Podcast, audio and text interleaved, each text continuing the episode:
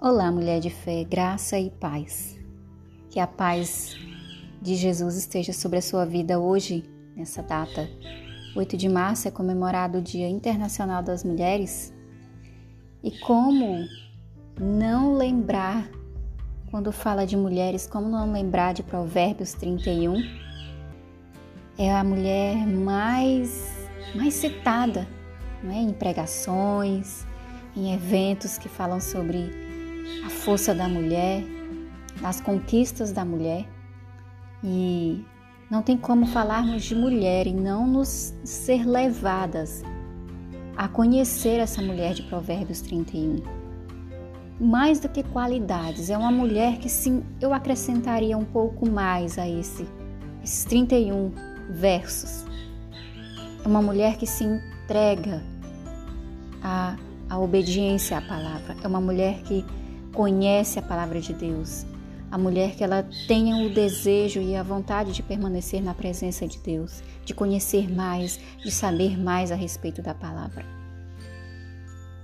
E hoje, comemorando o Dia Internacional da Mulher, quero deixar essa mensagem para você, mulher de fé, que é sobre essa mulher né, de Provérbios 31. É um, um, um epílogo, um ditado né, um, um, aonde vem falando a respeito de que é ser uma, uma esposa, uma mulher exemplar. Né? E fala, inicia falando que é uma esposa exemplar, uma mulher exemplar, ela é muito mais valiosa que os rubis, pois o seu marido tem plena confiança nela. E tantas outras coisas, desde o 1 do versículo, aliás, do versículo 10 até o 31, vem afirmando todas as qualidades que essa mulher tem. Talvez você, mulher, hoje, quando, quando olhar para esse, esse versículo, você se encontre numa certa frustração por não poder ser tudo isso. Nós queremos ser, né, mulheres maravilhas, aquelas que, que dão conta de tudo. Mas a realidade é que não. Nós temos que dar o melhor para nós sermos mulheres exemplares, nós não precisamos dar conta de tudo no trabalho, na casa, com o esposo, com os filhos, mas nós precisamos daquilo que a gente conseguir fazer, isso sim dá o melhor. Isso é ser uma mulher maravilha. Fazer o que tem que ser feito, não tudo de uma vez, mas aquilo que você estiver fazendo, se doe, se dê o melhor. Isso vale para tudo tanto para conhecer a Bíblia, conhecer a palavra de Deus, saber o que Deus quer para você, mulher. Você já se perguntou isso hoje, no Dia Internacional da Mulher? O que Deus quer de mim? O que, que Ele espera de mim? Quais são os sonhos de Deus para minha vida? O que, que Deus quer a partir da minha vida é, fazer surgir novas coisas através de mim? Buscar a vontade do Senhor. Você tem feito isso? E estudando a respeito de que é ser essa mulher exemplar, que é muito mais valiosa do que rubis, algo que me admira muito é aqui no versículo 17, é algo semelhante ao que nós mulheres hoje buscamos, né? Que é ela, ela é uma mulher que ela entrega-se com vontade ao seu trabalho. E seus braços são fortes e vigorosos. Administra bem o seu negócio lucrativo é isso que nós queremos, estamos conquistando, né, mulheres de fé? Ser mulheres empreendedoras que se empenham naquilo que nos foi designado a fazer, o nosso trabalho. E isso eu não falo só do trabalho lá fora, eu falo do nosso trabalho dentro do nosso lar. O nosso trabalho de cuidar da casa, do marido, dos filhos, da educação financeira da nossa casa. Isso depende de nós. Entregar-se ao trabalho, como aqui fala, com vontade, parte-se desde a hora que a gente amanhece o dia. Ao nosso trabalho de colocar a casa em ordem, colocar a rotina da nossa família em ordem, as, principalmente dar prioridade à palavra de Deus na nossa vida, amanhecer o dia já orando, cantando louvores, se entregando com vontade ao Senhor, glorificando a Deus e aguardando aquilo que o Senhor tem de bom para o dia. Que mais me chama atenção nessa mulher de Provérbios de 31, além dela ser essa mulher que se entrega ao trabalho com braços fortes e vigorosos, ela é uma mulher que os familiares dela, as pessoas que dependem dela, elas não temem a nada, porque ela providencia tudo. Ela é uma mulher adiante do tempo, ela não espera as coisas estarem acontecendo para poder se manifestar. Ela é uma mulher proativa. Ela enxerga a necessidade das pessoas, das pessoas da sua casa, antes da necessidade chegar. Você tem reparado no seu lar, mulher de fé, a necessidade que você está precisando agora na sua casa? Você tem pedido a Deus sabedoria orientação, Senhor? A necessidade que está faltando aqui dentro do meu lar, seja ela qual for, mostre para mim. Me dê proatividade, me dê, me dê ser uma mulher resiliente, que saiba passar pelas dificuldades, se superar cada vez, se tornando mais forte. Ela é uma mulher onde as pessoas não temem o futuro porque elas confiam nela. Ela também é uma mulher aonde ela se veste bem, aqui fala no versículo 24, ela faz vestes de linho e as vende. Ela é uma mulher empreendedora, ela vende, ela compra, ela fornece para os comerciantes as, as coisas que ela produz. Ela tem o respeito do marido, ela tem, o marido dela é respeitado na cidade porque todos conhecem é, a dignidade e a honra dessa mulher.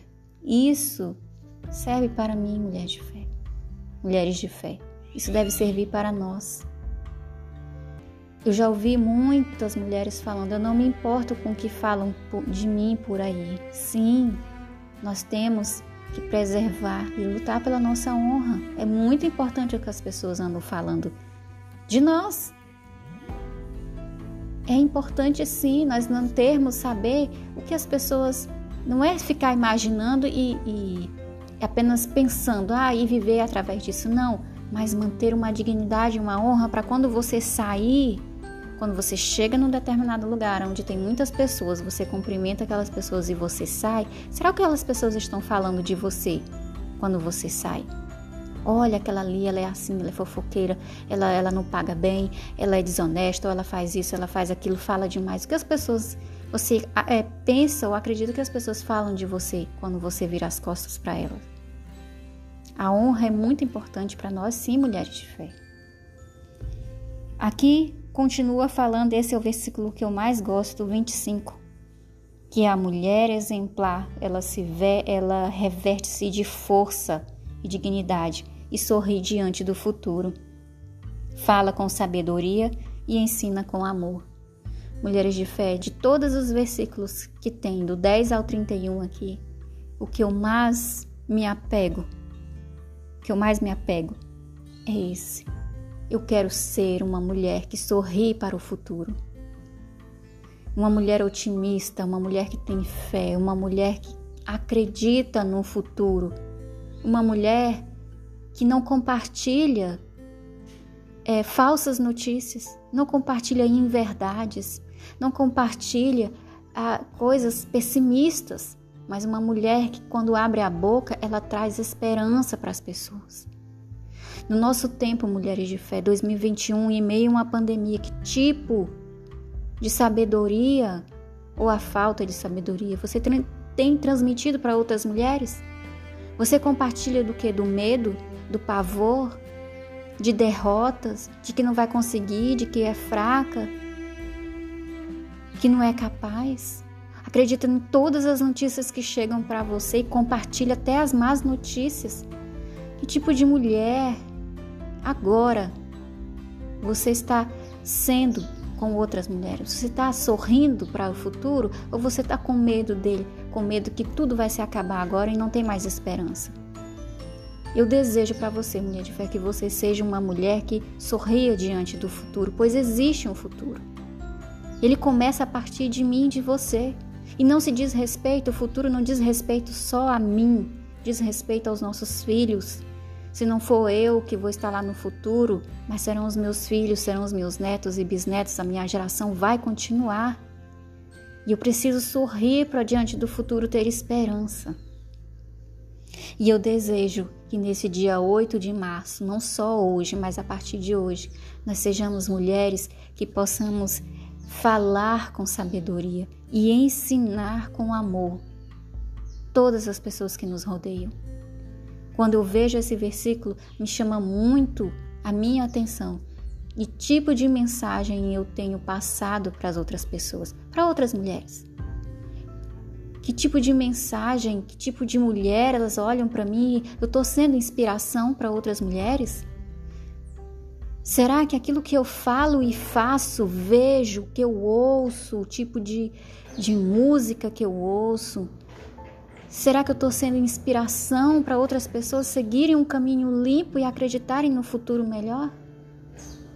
O que eu transmito nas minhas mensagens pelas redes sociais, a maneira como eu me visto, a maneira como eu abordo as pessoas, como eu trato as outras mulheres. Como você se vê, mulher de fé, diante do futuro? Como você se vê daqui a cinco anos? Como você se vê daqui a dez anos? Uma mulher com o mesmo palavreado? Quantas mulheres têm um palavreado sujo, uma boca que só, só fala maldição, uma boca que só fala palavrões, só trata os outros maus, uma mulher que humilha os outros, uma mulher que se comporta igual um homem que não tem comportamento decente, uma mulher que, que distrata outra mulher, que, que fala mal por trás de outras mulheres. Que tipo de mulher nós queremos ser para o futuro? Que tipo de inspiração nós estamos sendo dentro da nossa casa, dentro do nosso trabalho? Dentro das pessoas, é, é, perto das pessoas, não é só para dizer é uma capa, não é só para ser, ah, eu sou a boazinha lá fora, trato todo mundo bem, e dentro da minha casa eu sou um terror. As pessoas precisam nos conhecer, é, é por isso que a palavra fala que Deus conhece o coração, porque Ele sabe qual é a intenção do nosso coração. Não adianta eu querer fazer algo bonito para os outros verem que eu sou boa, se lá dentro a minha intenção é outra, é apenas aparecer e mostrar o que eu não, que eu, o que eu estou querendo que apareça. Deus ele conhece a nossa intenção lá dentro. Por que você está fazendo isso? Qual é a sua intenção? Quando as pessoas se, se prestam a, a, ajudar outros, pessoas carentes, os que estão doentes, ou quando você vai fazer uma visita, ou quando você vai ajudar alguém, a sua intenção é qual? É aparecer por os outros verem, ou você realmente desejo do seu coração que as pessoas saiam de um lugar inferior e estejam bem você é uma mulher que acredita no potencial de outras mulheres, que fortalece outras mulheres para crescerem profissionalmente também? Ou você é uma mulher que quer passar a perna em todas que se aproximam de você? Que não quer ver outras mulheres crescendo profissionalmente, crescendo espiritualmente, sendo boas, boa mãe? Vamos pensar nisso, mulheres de fé. Eu acredito que as maiores sabotadoras da classe feminina somos nós mesmos. Não precisa, os homens não precisam debochar das mulheres, dizer que elas não valem nada, e algumas por aí como falam. Nós mesmos fazendo isso, fazemos isso bem feito. Quando nós falamos mal, quando a gente fofoca, quando nós é, falamos palavrões, quando nós achamos que somos melhor do que outras mulheres, não é isso? Eu desejo para você para vocês hoje, mulheres de fé, um dia cheio, uma presença cheia do Espírito Santo, com a sabedoria do Senhor. Peça sabedoria ao Senhor para ser uma mulher inteligente, uma mulher exemplar conforme a vontade de Deus, porque a palavra dele diz que a mulher, lá no versículo 30, fala que é, muitas mulheres são exemplares, mas você a todas supera. A beleza é enganosa e a formosura é passageira. Mas a mulher que teme o Senhor, ou seja, que obedece, essa será elogiada. Que ela receba a recompensa merecida e as suas obras sejam elogiadas por toda a cidade. Há uma recompensa, mulher de fé, para quem é obediente. Há uma recompensa para quem é, é ela é temente ao Senhor. Há uma recompensa merecida, a palavra de Deus está falando. A nossa recompensa não é porque há beleza na mulher, mas é pela mulher que nós nos tornamos no Senhor. É aí sim que nós teremos a recompensa. Que a graça de Deus esteja sobre a sua vida.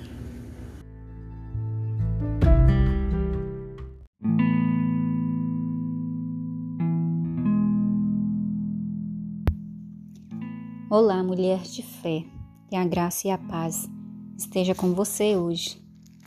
Mulher de fé, hoje eu quero falar com você sobre algo tão delicado nas nossas vidas e na vida de uma mulher.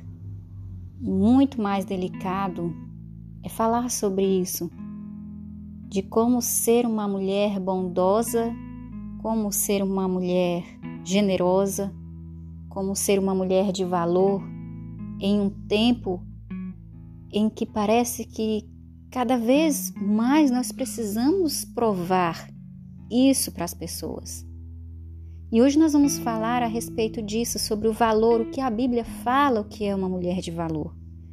O que Deus aprecia em nós mulheres, o que Deus nos formou. Quando se fala que Deus criou, Deus formou, ele fez tudo completo. Nós fomos feitas lá em Gênesis, né? Fala quando Deus criou a mulher para o homem, ele fez ela idônea.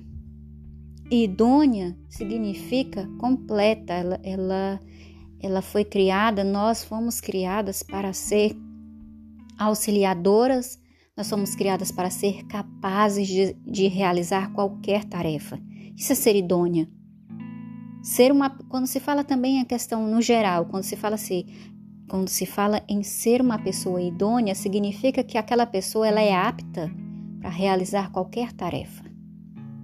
A mulher nos fez, aliás, Deus nos fez idôneas, capazes para realizar qualquer tarefa. Nós somos criadas para isso. Muitas vezes, mulheres, nós nos sentimos sobrecarregadas de muito trabalho Parece que o mundo está sobre as nossas costas. Quem já teve essa sensação? Eu sempre tenho essa, essa sensação de que tudo eu preciso estar tá disposta e parece que eu tenho que carregar tudo nas minhas costas. Se torna um peso muitas vezes, muito trabalho, a casa, nosso ambiente de trabalho tudo parece que tem uma demanda muito grande em cima de nós e nós acabamos achando que nós estamos sobrecarregadas, mas quando nós vamos para a palavra de Deus, a palavra de Deus afirma que nós fomos criadas para ser auxiliadoras. Se nós estamos tendo essa dificuldade de realizar as tarefas diárias da nossa casa, na criação dos nossos filhos, na realização dos nossos trabalhos, seja eles dentro da nossa casa, ou seja eles no nosso trabalho fora de casa, significa então que se isso está causando um grande peso em nossas vidas, nós, nós estamos, nós, então nós estamos distorcendo o papel. Nós não estamos mais sendo auxiliadoras. Nós estamos pegando para si uma função que não é nossa. Quando nós compreendemos na palavra de Deus que nós fomos feitas auxiliadoras, nós temos um papel de auxiliar o homem. E de uma forma geral, auxiliar os outros. Nós não damos, nós somos feitas para fazer tudo. Não é tudo a respeito de nós, mulheres.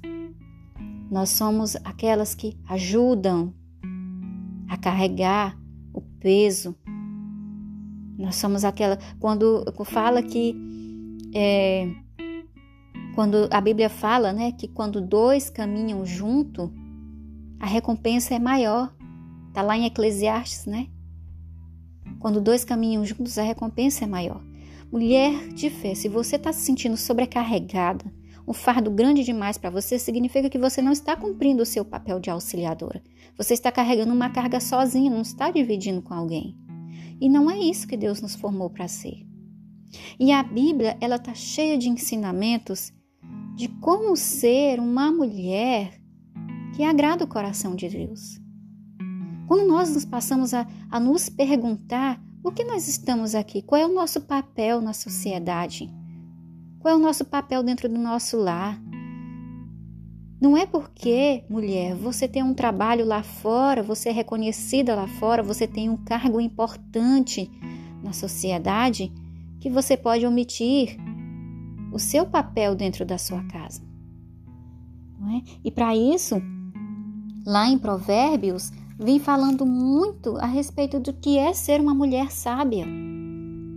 Provérbios tem várias citações do que é ser uma mulher sábia, do que é ser uma mulher tola. Lá em Provérbios 14, né, toda, toda mulher já ouviu essa, essa, esse verso aonde fala do que é ser uma mulher sábia de que é, e o que é ser uma mulher tola. Provérbios 14 afirma que a mulher sábia edifica sua casa, mas com as próprias mãos a tola derruba a sua.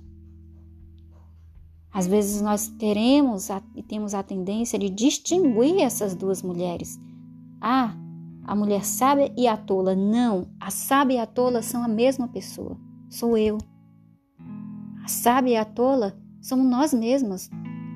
Não sou eu que sou a sábia e as outras são as tolas, porque muitas mulheres não conseguem manter a, a união dentro do seu lar, muitas mulheres não conseguem manter a organização do seu lar, a disciplina nos, com os filhos, ou sua casa está uma bagunça, seu, seu ambiente está assim infernal, seu lar. Não é isso.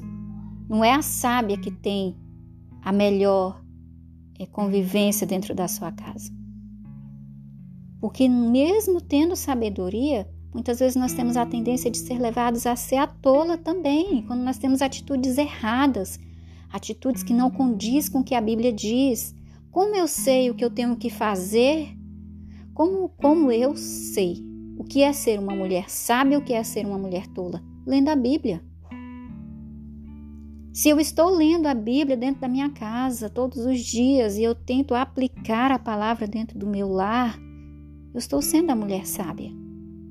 Agora, se eu dispenso a leitura da Bíblia, os ensinamentos da Bíblia, o que a Bíblia diz que uma mulher tem que ser, eu estou sendo a tola. A palavra de Deus está cheia de ensinamentos para nós, mulheres de fé, nos ensinando como ser uma mulher sábia que vai edificar o nosso lar, que vai manter a sabedoria dentro da nossa casa. Lá em Provérbios também é, 11, 16 fala que a mulher bondosa conquista o respeito. A mulher bondosa conquista o respeito. Será que nesses tempos de hoje, no século 21, nós estamos preocupadas em ser mulheres bondosas para que possa conquistar o respeito? Será que nós estamos sendo generosas? Eu tenho visto que há uma, uma doutrinação do feminismo em afirmar para as mulheres e colocar na mente das mulheres que nós não precisamos de ninguém, nem de nada, nem mesmo para ter filhos. Olha que ponto nós chegamos. A sociedade feminista está dizendo para nós, e nós não estamos ligadas nisso, que nós não precisamos de ninguém, nós, somos, nós podemos ser independentes. Se nós temos um trabalho, isso é o suficiente. Nós não precisamos de homem, nós não precisamos de marido, nós não precisamos de ninguém, de nada, muito menos de Deus, para vivermos no mundo. Se nós não lermos a palavra de Deus, mulheres de fé, nós vamos ser levadas por essa onda do feminismo, afirmando que nós podemos ser independentes, e a Bíblia diz justamente ao contrário. Nós fomos feitas pelo homem, por causa do homem. É difícil aceitar isso, mulheres de fé, mas nós somos feitas por causa do homem. A Bíblia fala isso lá em Gênesis. Aonde Adão ele diz: "Ela se chamará mulher porque foi tirada da minha costela". Nós somos feitas por causa do homem, nós somos feitas do homem. Não temos como negar isso. Nós precisamos ter esse cuidado com a nossa mente quando, com, essa, com essa doutrinação que está levando a mulher a, a para uma sociedade independente demais. E o pior, uma mulher independente da vontade de Deus. Isso é muito perigoso. Muito perigoso esse ensinamento de que nós não precisamos nem de Deus para viver a nossa vida. E aí é onde vem o engano. Isso é um engano de Satanás na nossa vida. Nós fomos feitas por Deus, criadas por Ele. Fomos formadas por Deus para algo. E, a, e, e a virtude de ser uma mulher bondosa, de conquistar o respeito, isso é algo que nós devemos buscar todos os dias. Como as pessoas nos enxergam, como as pessoas que convivem conosco nos enxergam, você já parou para pensar nisso? Que imagem nós estamos passando para as pessoas, não só a imagem de ter uma máscara, mas daquilo que é verdadeiro, o que é, o que é ser uma pessoa honesta.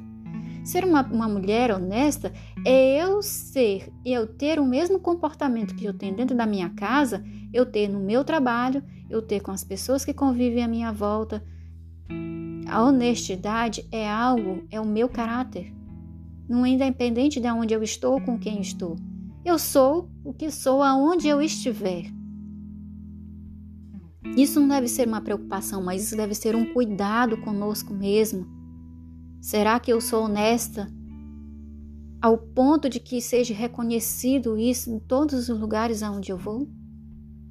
Você já ouviu aquela frase: Olha, você pode confiar naquela mulher, ela é uma mulher de palavra, ela é honesta, ela tem caráter. Você pode vender para ela, você pode oferecer qualquer coisa para ela, você pode entregar um bem a ela. Ela tem caráter, ela tem honestidade para te devolver da mesma forma que você entregou. Eu vejo, mulheres de fé, que nós estamos sendo levadas a um caminho onde nós não devemos mais nos preocupar com a honestidade. É aquela frase que nós sempre ouvimos, que está sendo pregada aí na mídia: você pode ser o que você quiser, mulher, você é livre.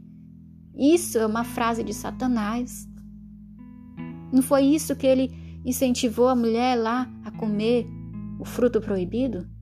Não, não é isso que vai acontecer com você. E as mulheres estão caindo nessa conversa de Satanás desde sempre. Você pode ser o que você quiser, você pode ser livre para fazer o que, quiser, o que você quiser e fazer o que quiser com quem quiser. Não é verdade, mulher. Vá para a palavra, vá conhecer a vontade de Deus para sua vida, vá buscar o reconhecimento o seu valor na palavra de Deus. Vá lá na palavra de Deus e veja o que, é que Deus quer que nós sejamos. Deus quer que nós sejamos mulheres honestas, mulheres virtuosas, aquela que consolida a sua casa, o seu lar. Deus quer que a mulher, como lá em Provérbios 12 afirma, Provérbios 12, 4, fala que a mulher exemplar é a coroa do seu marido. Deus quer que nós sejamos exemplares. O exemplo não tem que vir do marido primeiro. A palavra diz aqui em Provérbios 12 que a mulher exemplar é a coroa do seu marido. Que o exemplo comece a partir de nós, mulheres de fé. Não espere o exemplo vir da sua mãe, da sua irmã, ou da pessoa que você admira, ou de uma, uma influencer que você segue lá no seu Instagram, seja lá quem for. Comece o exemplo sendo você. A mulher exemplar é a coroa do marido. A mulher é quem honra o marido. A Bíblia afirma isso. A mulher é quem honra o marido, não, não, não é o contrário. Se nós passarmos a buscar o nosso valor, não em coisas, não em pessoas, mas na palavra de Deus, nós vamos nos sentir completas. Nós vamos nos sentir plenas. O que é ser uma mulher plena? É ser uma mulher completa, realizada em todos os sentidos. Porque nós vemos muitas mulheres sendo reconhecidas no trabalho, reconhecidas naquilo que elas fazem, reconhecidas pela beleza, pela sua atuação, mas elas não têm a honestidade e o caráter para elas mesmas. Elas mesmas não se reconhecem, elas não se sentem plenas, tem sempre algo faltando. O que nós vemos são mulheres na sociedade hoje que têm formação, são mestres, são doutoras, pós-graduadas, pós-doutoradas, mas não se sentem plenas nos relacionamentos com os filhos, com as amizades. Tem sempre algo faltando. A nossa busca deve ser sempre pela plenitude, a plenitude que Deus pode nos proporcionar, não o mundo, não outras pessoas. Eu meditando sobre isso hoje, eu comecei a imaginar. Desde o, de o princípio, uma mulher, quando ela se separa, aquela velha frase, né? Que tinha as mulheres antigamente elas não se divorciavam porque elas acreditavam que o valor delas estava no casamento, no marido. E eu meditando sobre isso hoje, Deus me mostrou que a nossa preocupação, a nossa, a nossa intenção está errada. O meu valor não deve estar no meu marido. Mesmo que haja um divórcio, mesmo que a gente se separe, isso, isso não é do agrado de Deus, mas se acontecer, o meu valor não pode estar agregado ao meu marido. O meu valor tem que estar, em primeiro lugar, em Deus. Quando nós reconhecermos o nosso valor em nós mesmas, e não no que o outro é, quando há a separação, há a distinção do valor. Porque muitas mulheres, quando se separam, quando se divorciam, começam a ficar mal faladas, começam a falar que né, parece que está aí a jogo para qualquer um. Porque ela mesma não se deu valor para ela mesma enquanto ela era casada. Ela depositou todo o seu valor no marido. Era ele quem tinha o valor e não ela. E como ela não tinha isso, quando ela se vê livre daquela daquele envolvimento onde ela depositava tudo nele, ela não sabe quem ela é e ela começa a fazer o que dá na cabeça. O meu valor, o seu valor, mulher de fé, tem que, tem que ser reconhecido em primeiro lugar em Deus. Buscar saber quem Deus quer que eu seja. Eu tenho que ser uma mulher virtuosa, eu tenho que ser uma mulher de caráter, eu tenho que ser uma mulher honesta, eu tenho que ser uma mulher de Deus, independente se eu sou casada ou solteira ou divorciada. O meu valor tem que ser reconhecido em Deus, não em outras pessoas. Quando eu coloco o meu valor em uma outra pessoa, já não é mais. Já não é mais aquilo que Deus quer que eu seja. O valor começa em nós mesmos, sabendo que nós somos criadas para ser. Que essa palavra, mulher de fé, possa te encher de coragem, de ânimo, e que te possa fazer buscar e ter conhecimento na palavra de Deus para você descobrir para que nós fomos criadas, para que nós fomos feitas, qual é o nosso valor para Deus. Amém? Deus abençoe grandemente a sua vida.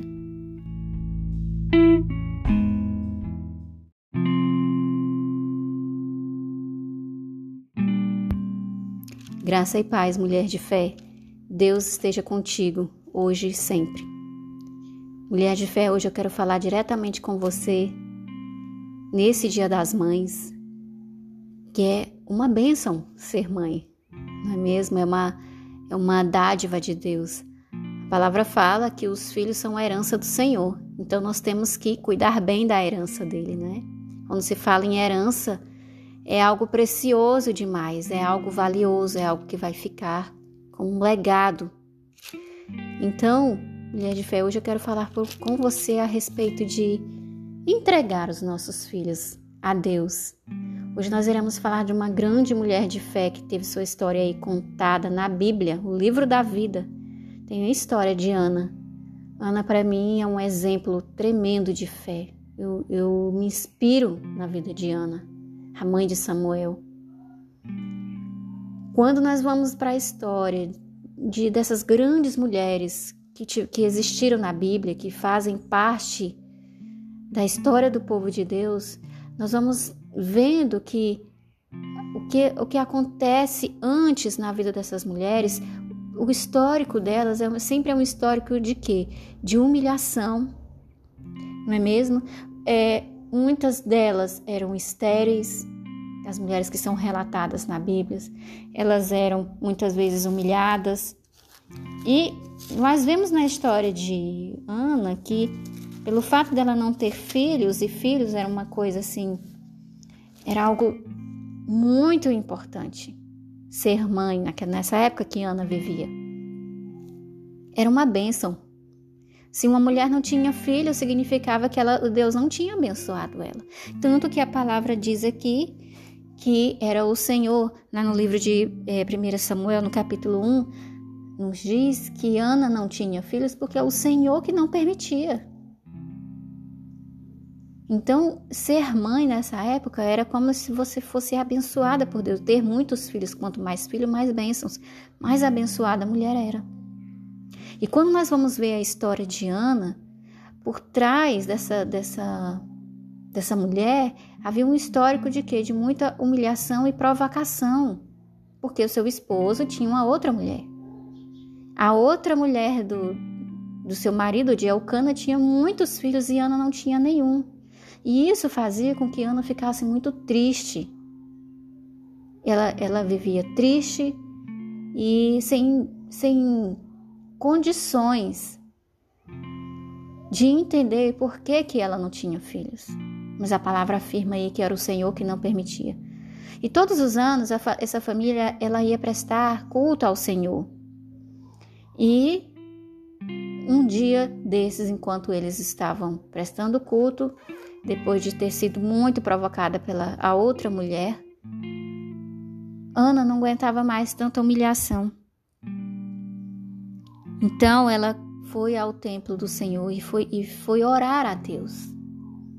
Sabe o que, que, que me, me traz à mente? O que me faz pensar e me faz muito refletir de querer ser, ter essa mesma atitude de Ana? Ela recorreu a quem poderia ajudar ela. Ela foi aos pés do Senhor. Ela orou tão, tão verdadeiramente por algo que ela desejava tanto, que era um, era um filho. Aqui na palavra fala, aqui em 1 Samuel, no capítulo 1, é, lá no versículo 8, dizia que o seu marido, Eucana, perguntava para Ana por que, que ela chorava. Por que, por que você está chorando? Por que não come? Por que você está triste? Será que eu não sou melhor para você do que dez filhos? O marido dela tinha a, a perspectiva de que ele era tão bom para ela e ele amava tanto ela que ele era muito melhor do que ter dez filhos. Mas o desejo do coração de Ana de ter um filho na verdade, ele nasceu primeiro no coração de Deus. Deus já tinha intenção. Por que, que Deus não fazia, não deixava? Aliás, não permitia que, que Ana tivesse filhos? Porque o Senhor queria que ela orasse por aquilo que já era desejo no coração de Deus. Samuel é propósito de Deus. Antes de Ana orar pedindo por, por, por um filho, que seria Samuel, Deus já sabia. Deus, Deus tinha tudo preparado para que Samuel fosse, se não for o maior sacerdote da história do povo de Deus. O que eu quero dizer, mulher de fé, é que antes de nós pedirmos algo a Deus, antes de nós fazermos uma promessa, antes de nós nos sentirmos é, devido a alguma situação humilhada ou provocada por aquilo que nós não temos, mas o nosso desejo é grande, saiba que foi o Senhor que colocou esse desejo no seu coração. É o Senhor que coloca o, de o desejo quando Ele quer realizar algo grandioso que vai mudar a história. O desejo nasceu primeiro no coração de Deus. Nós somos apenas é, uma ferramenta mas Ana precisava orar. E aqui na palavra diz que que quando Ana estava lá orando, né, ela fez um voto dizendo assim: Ó Senhor dos exércitos, se, se tu deres atenção à humilhação de tua serva e me deres um filho, então eu dedicarei ao Senhor por todos os dias de sua vida. Como eu disse, o desejo nasceu no coração de Deus primeiro. E Ana, levada com esse desejo, foi levada a uma oração de que se Deus realizasse o desejo dela de ser mãe, ela dedicaria o seu filho a todos os dias da vida dele seriam para o Senhor. Isso nos ensina o poder que uma oração tem, a entrega a entrega dos nossos filhos. É isso que nós devemos nos preocupar com os nossos filhos. é conhecer o desejo de Deus para os nossos filhos. Essa intenção de Ana, essa dedicação de Ana, dela, esse propósito, essa, esse voto que ela fez de entregar Samuel a Deus, era o desejo de Deus, já era o desejo de Deus. Ela apenas foi sensível ao que Deus já queria fazer, em dedicar o seu filho a Ele. Nós, mães, nos preocupamos muito com o futuro dos nossos filhos, que, que, o que eles vão ser, como vão ser, e nós temos a tendência de controlar, querer controlar o futuro deles. Nós não temos essa capacidade. Quando nós não temos a capacidade de assumir esse controle, então nós ficamos ansiosas, preocupadas. Enquanto que nós poderíamos aprender como Ana. Antes de engravidar, Ana orou ao Senhor, dizendo que entregaria o filho e dedicaria a ele todos os dias de sua vida. Uma oração simples, resumida, que se cumpriu. Samuel foi entregue logo que foi desmamado. Ela cumpriu. Seu único filho. Depois que ele desmamou, ela entregou ao templo para ele ser um sacerdote de Deus. Sem hesitar, sem hesitar, sem pensar assim, será que realmente, será que eu não posso ficar um pouquinho mais com meu filho? Para poder ele crescer mais um pouco e eu entregar a Deus? Não. Ana entregou, Ana entregou o filho que ela ainda nem esperava. Olha que coisa maravilhosa. Ele ainda nem tinha sido gerado e ela já tinha entregado e dedicado ele ao Senhor. Nós temos que aprender com essa palavra isso. Antes antes das. Isso se chama fé. Essa é a fé. Lá na palavra diz: a fé é a certeza das coisas que nós ainda não vemos, mas elas existem. Isso nos ensina, essa oração de Ana nos ensina de que, antes de nós gerarmos qualquer coisa, ou seja um filho, ou seja um projeto de vida, ou seja aquilo que nós tanto sonhamos, esse projeto, esse desejo ele irá se cumprir antes, se o Senhor tiver, se isso tiver sido gerado antes no coração de Deus. Ana orou por seu filho, entregou, dedicou ele ao Senhor. Logo que desmamou, ela levou ele para ser educado, criado pelo sacerdote, e ele cresceu. Aqui na palavra, lá em 1 Samuel, é, no capítulo no capítulo 2, no versículo é, 21. Diz assim: O Senhor foi bondoso com Ana. Ela engravidou e deu à luz a três filhos e duas filhas. Enquanto isso, enquanto isso, o menino Samuel crescia na presença do Senhor. Olha só, por causa da dedicação de Ana, ela entregou seu filho logo após que ele desmamou, entregou ao Senhor que ele seria dedicado todos os dias da vida dele serviriam para o Senhor, a vida de Samuel. Após isso, aqui a palavra diz que, que Deus foi bondoso com Ana, porque ela entregou o filho, o seu filho a Deus, ele concedeu a ela que ela, tive, que ela desse à luz a três filhos, três meninos e depois mais duas filhas, cinco filhos. Para quem não podia engravidar, o Senhor foi bondoso com ela e deu mais cinco filhos para Ana. E enquanto isso, Ana não precisava se preocupar com Samuel. A palavra diz aqui: guarde isso, você que é mãe. Quando nós dedicamos os nossos filhos ao Senhor e nós oramos a Deus e dizemos: Ele te servirá por todos os dias de sua vida, nós não precisamos nos preocupar, porque a palavra diz assim: enquanto isso, enquanto Ana tinha outros filhos, as suas preocupações com seus outros cinco filhos, enquanto isso, Deus cuidava de Samuel e a palavra diz que ele crescia na presença do Senhor. Isso é uma revelação tão grande para nós que somos mães. Se você é mãe, o seu filho e você acredita que perdeu o controle sobre a vida do seu filho. Você não, não consegue enxergar um futuro para o seu filho, porque ele está numa situação difícil. Ore a palavra, faça como Ana, dedique todos os dias do seu, do seu filho, dos seus filhos ao Senhor.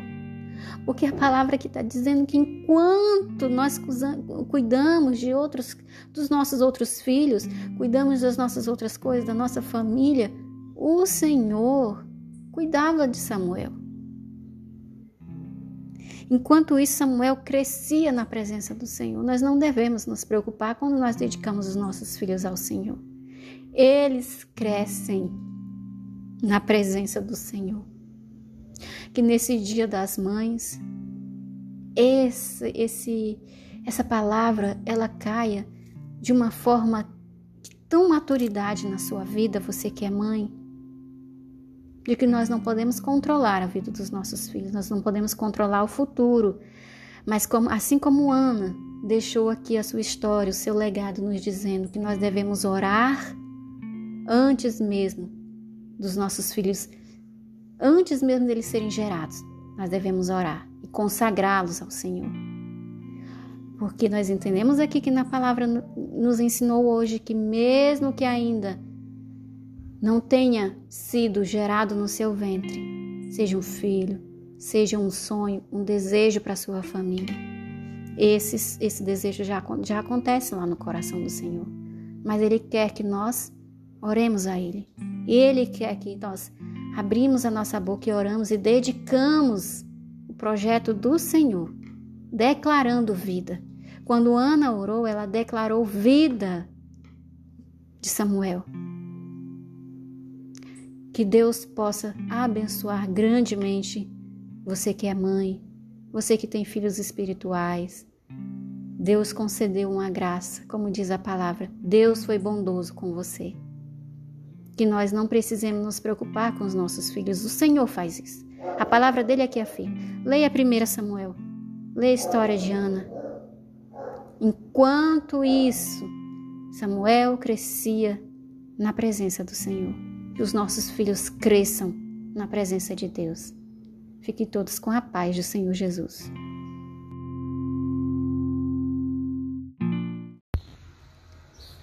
Graça e paz, mulheres de fé. Que a paz do Senhor Jesus esteja sobre sua vida hoje. Hoje eu trago uma mensagem a respeito de dar frutos e prosperidade. Lá em Salmos, no capítulo 1, afirma que já começa afirmando como é feliz aquele que não segue o conselho das pessoas más, né? Que não se assenta, que não imita é, a conduta dos pecadores, daquelas pessoas que não querem saber de Deus. Feliz é a pessoa que medita na palavra dia e noite, que guarda ela no coração né? É, que a sua satisfação está na lei do Senhor. E nela medita dia e noite. Quando nós temos satisfação em ler a Bíblia, em saber o que a Bíblia diz, em primeiro lugar, a respeito de Deus, a, a Bíblia ela não é a, a, ao meu respeito. A Bíblia é a respeito de Jesus, do que Deus fez e do que Jesus fez por nós. Não é a respeito de mim. Eu tenho que conhecer o que a Bíblia diz para que me traga arrependimento e uma conduta é, semelhante a de Jesus, conforme aquilo que o Senhor quer que nós sejamos. Ela não é, a Bíblia, a lei do Senhor, ela não é um, um objeto de decoração que eu pegue nela só quando eu precise, quando eu estiver passando por um apuro, quando eu estiver doente, quando eu estiver no sufoco, e vou abrir ela e ela vai ser como aqueles filmes, né? O gênio da lâmpada. Você esfrega e aparece um gênio e aí você tem direito a três desejos. A Bíblia não é assim. A Bíblia ela é, ela, ela é um, livro de ensinamento. Aqui fala que nós devemos meditar nela dia e noite porque as pessoas que fazem isso, elas são felizes. E essas pessoas, elas são como árvores que elas nascem à beira de um riacho. Elas jamais vão murchar as suas folhas e elas dão frutos no tempo certo. Por quê? Porque elas estão sempre irrigadas. Imagine uma árvore que nasce, que ela cresce ou ela é plantada na beira de um rio. Ela está sempre verde. Ela está próxima da água. Quando nós meditamos, quando nós temos prazer e satisfação na lei do Senhor, nós entendemos o significado das coisas. E, e fala aqui de prosperidade. Prosperidade não tem a ver com somente ter dinheiro. A prosperidade ela vai muito além do que nós podemos imaginar. A prosperidade ela pode ser caminhar com Deus, uma pessoa que caminha com Deus, mas ela é pobre, às vezes ela não tem nada, mas ela é próspera porque ela não desanima de caminhar com Deus. Ela está sempre feliz porque ela serve ao Senhor. E a palavra fala que essas pessoas, elas são como árvores plantadas à beira de um riacho. As suas folhas não murcham, dão frutos no tempo certo. E tudo que elas fazem dá certo, prosperam. Quem não quer ter essa parte de que tudo o que, que tudo que eu quem não quer ter essa certeza de que tudo que for fazer vai dar certo. Nós só queremos essa parte, né? Mas nós não queremos a parte lá no início que fala que, que nós, deve, nós devemos nos afastar. Lá no capítulo 1 fala o quê? Que as pessoas que, que como é feliz aquele que não segue o conselho dos maus. Para tudo dar certo na vida de uma pessoa, primeiro ela tem que cumprir o capítulo 1, de que afirma aí Salmo 1. Ela não deve seguir os conselhos das pessoas erradas, dos ímpios, daqueles que não querem saber de Deus. Ela não se assenta com eles para ficar zombando de Deus, para ficar dando, é, é, dando coragem às pessoas que elas não estão nem aí para Deus, coragem ou, ou concordando com elas concordando com o que o mundo prega, dizendo que, que ah, não tem nada a ver. Não tem nada a ver fazer isso. Isso não é pecado.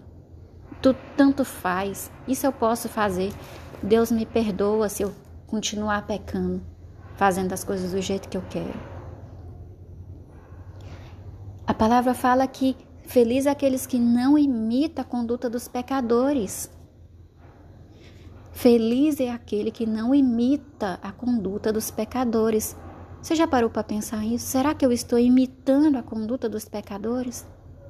Eu não posso imitar a conduta dos pecadores. Jesus me salvou, me purificou com seu sangue. Agora eu sou limpa e eu sou justificada por ele.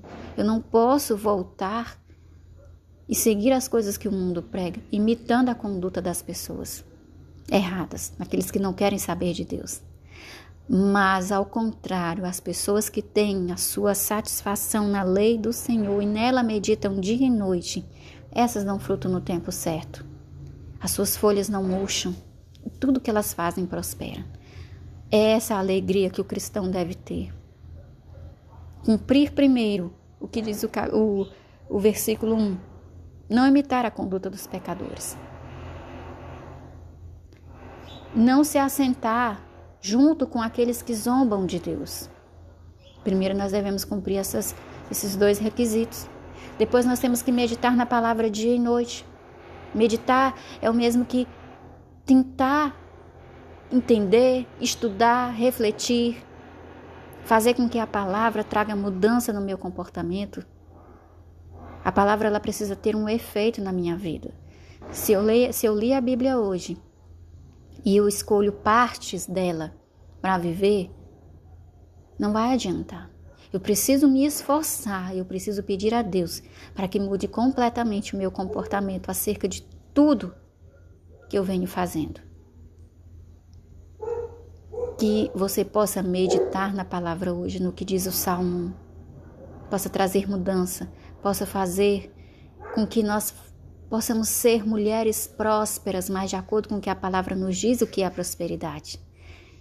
É meditar na palavra não é? É seguir o que Deus diz. Então tudo dará certo. Amém? Que essa palavra possa trazer bênção na sua vida, possa te fazer refletir. Medite na palavra dia e noite, pois Deus tem grandes bênçãos para a sua vida. Salmos 18, 25 Ao fiel te revelas fiel, ao repreensível te revelas irrepreensível, ao puro te revelas puro, mas com o perverso reages à altura. Salva os que são humildes, mas humilhas os de olhos altivos. Tu, Senhor, mantens acesa a minha lâmpada. O meu Deus transforma em luz as minhas trevas. Com o teu auxílio, posso atacar uma tropa. Com o meu Deus, posso transpor muralhas. Este é o Deus cujo caminho é perfeito a palavra do Senhor é comprovadamente genuína. Ele é um escudo para todos os que nele se refugiam. Pois quem é Deus além do Senhor? E quem é rocha senão o nosso Deus? Ele é o Deus que me reveste de força e torna perfeito o meu caminho. Glória a Deus.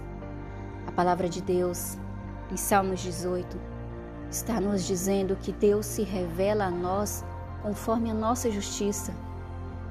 Se eu sou fiel, Deus se revela fiel a mim. Se eu sou irrepreensível, Deus se revelará irrepreensível a mim. Nós temos a porção que nós damos a Deus. Nós temos dele a porção que nós entregamos a Ele, é o que Ele entrega para nós.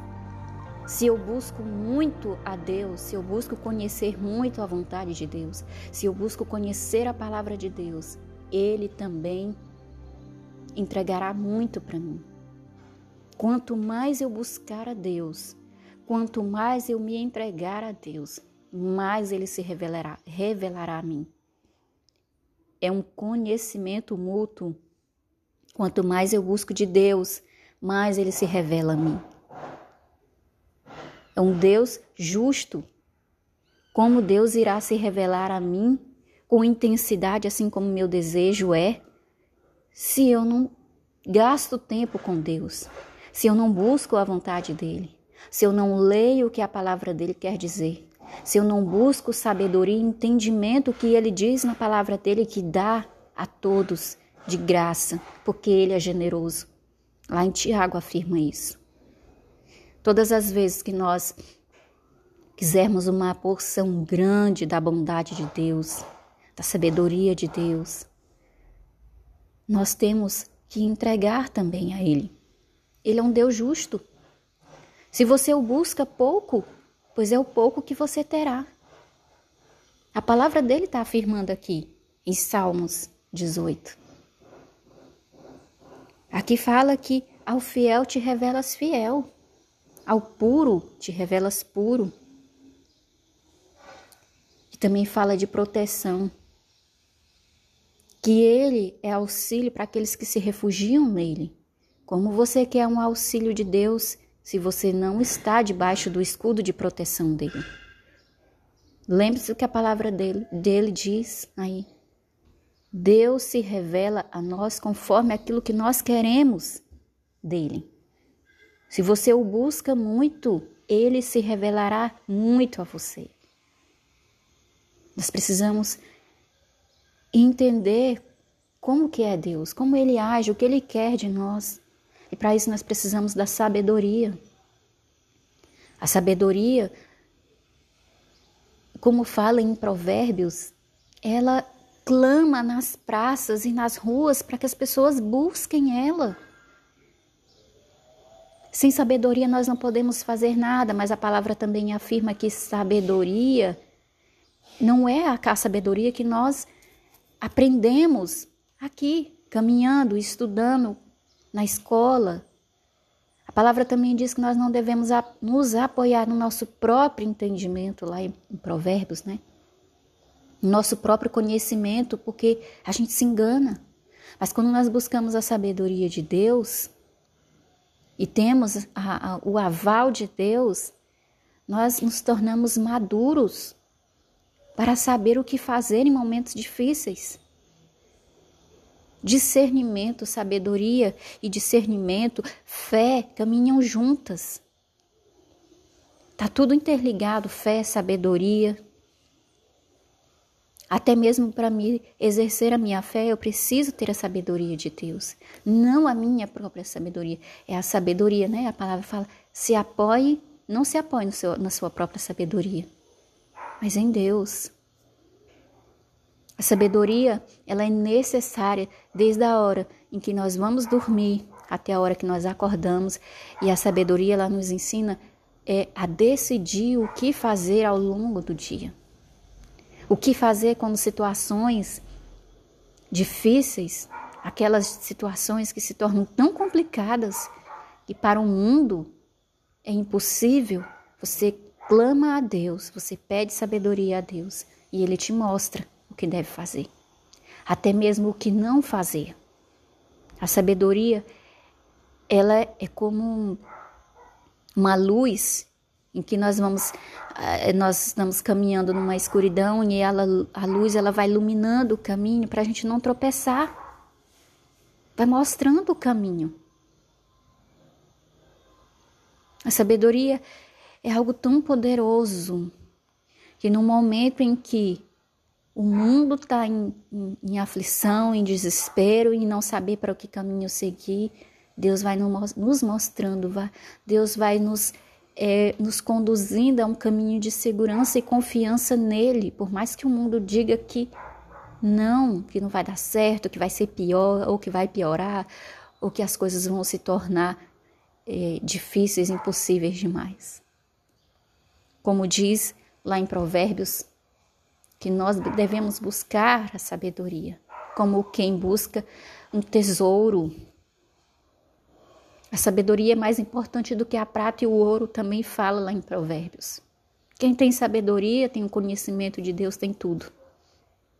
E é isso que nós temos que clamar a Deus. Peça a Deus a sabedoria. Lá em Tiago fala que ele dá generosamente a todo que pedir. Amém? Que essa palavra possa trazer transformação para o seu dia. Em nome de Jesus.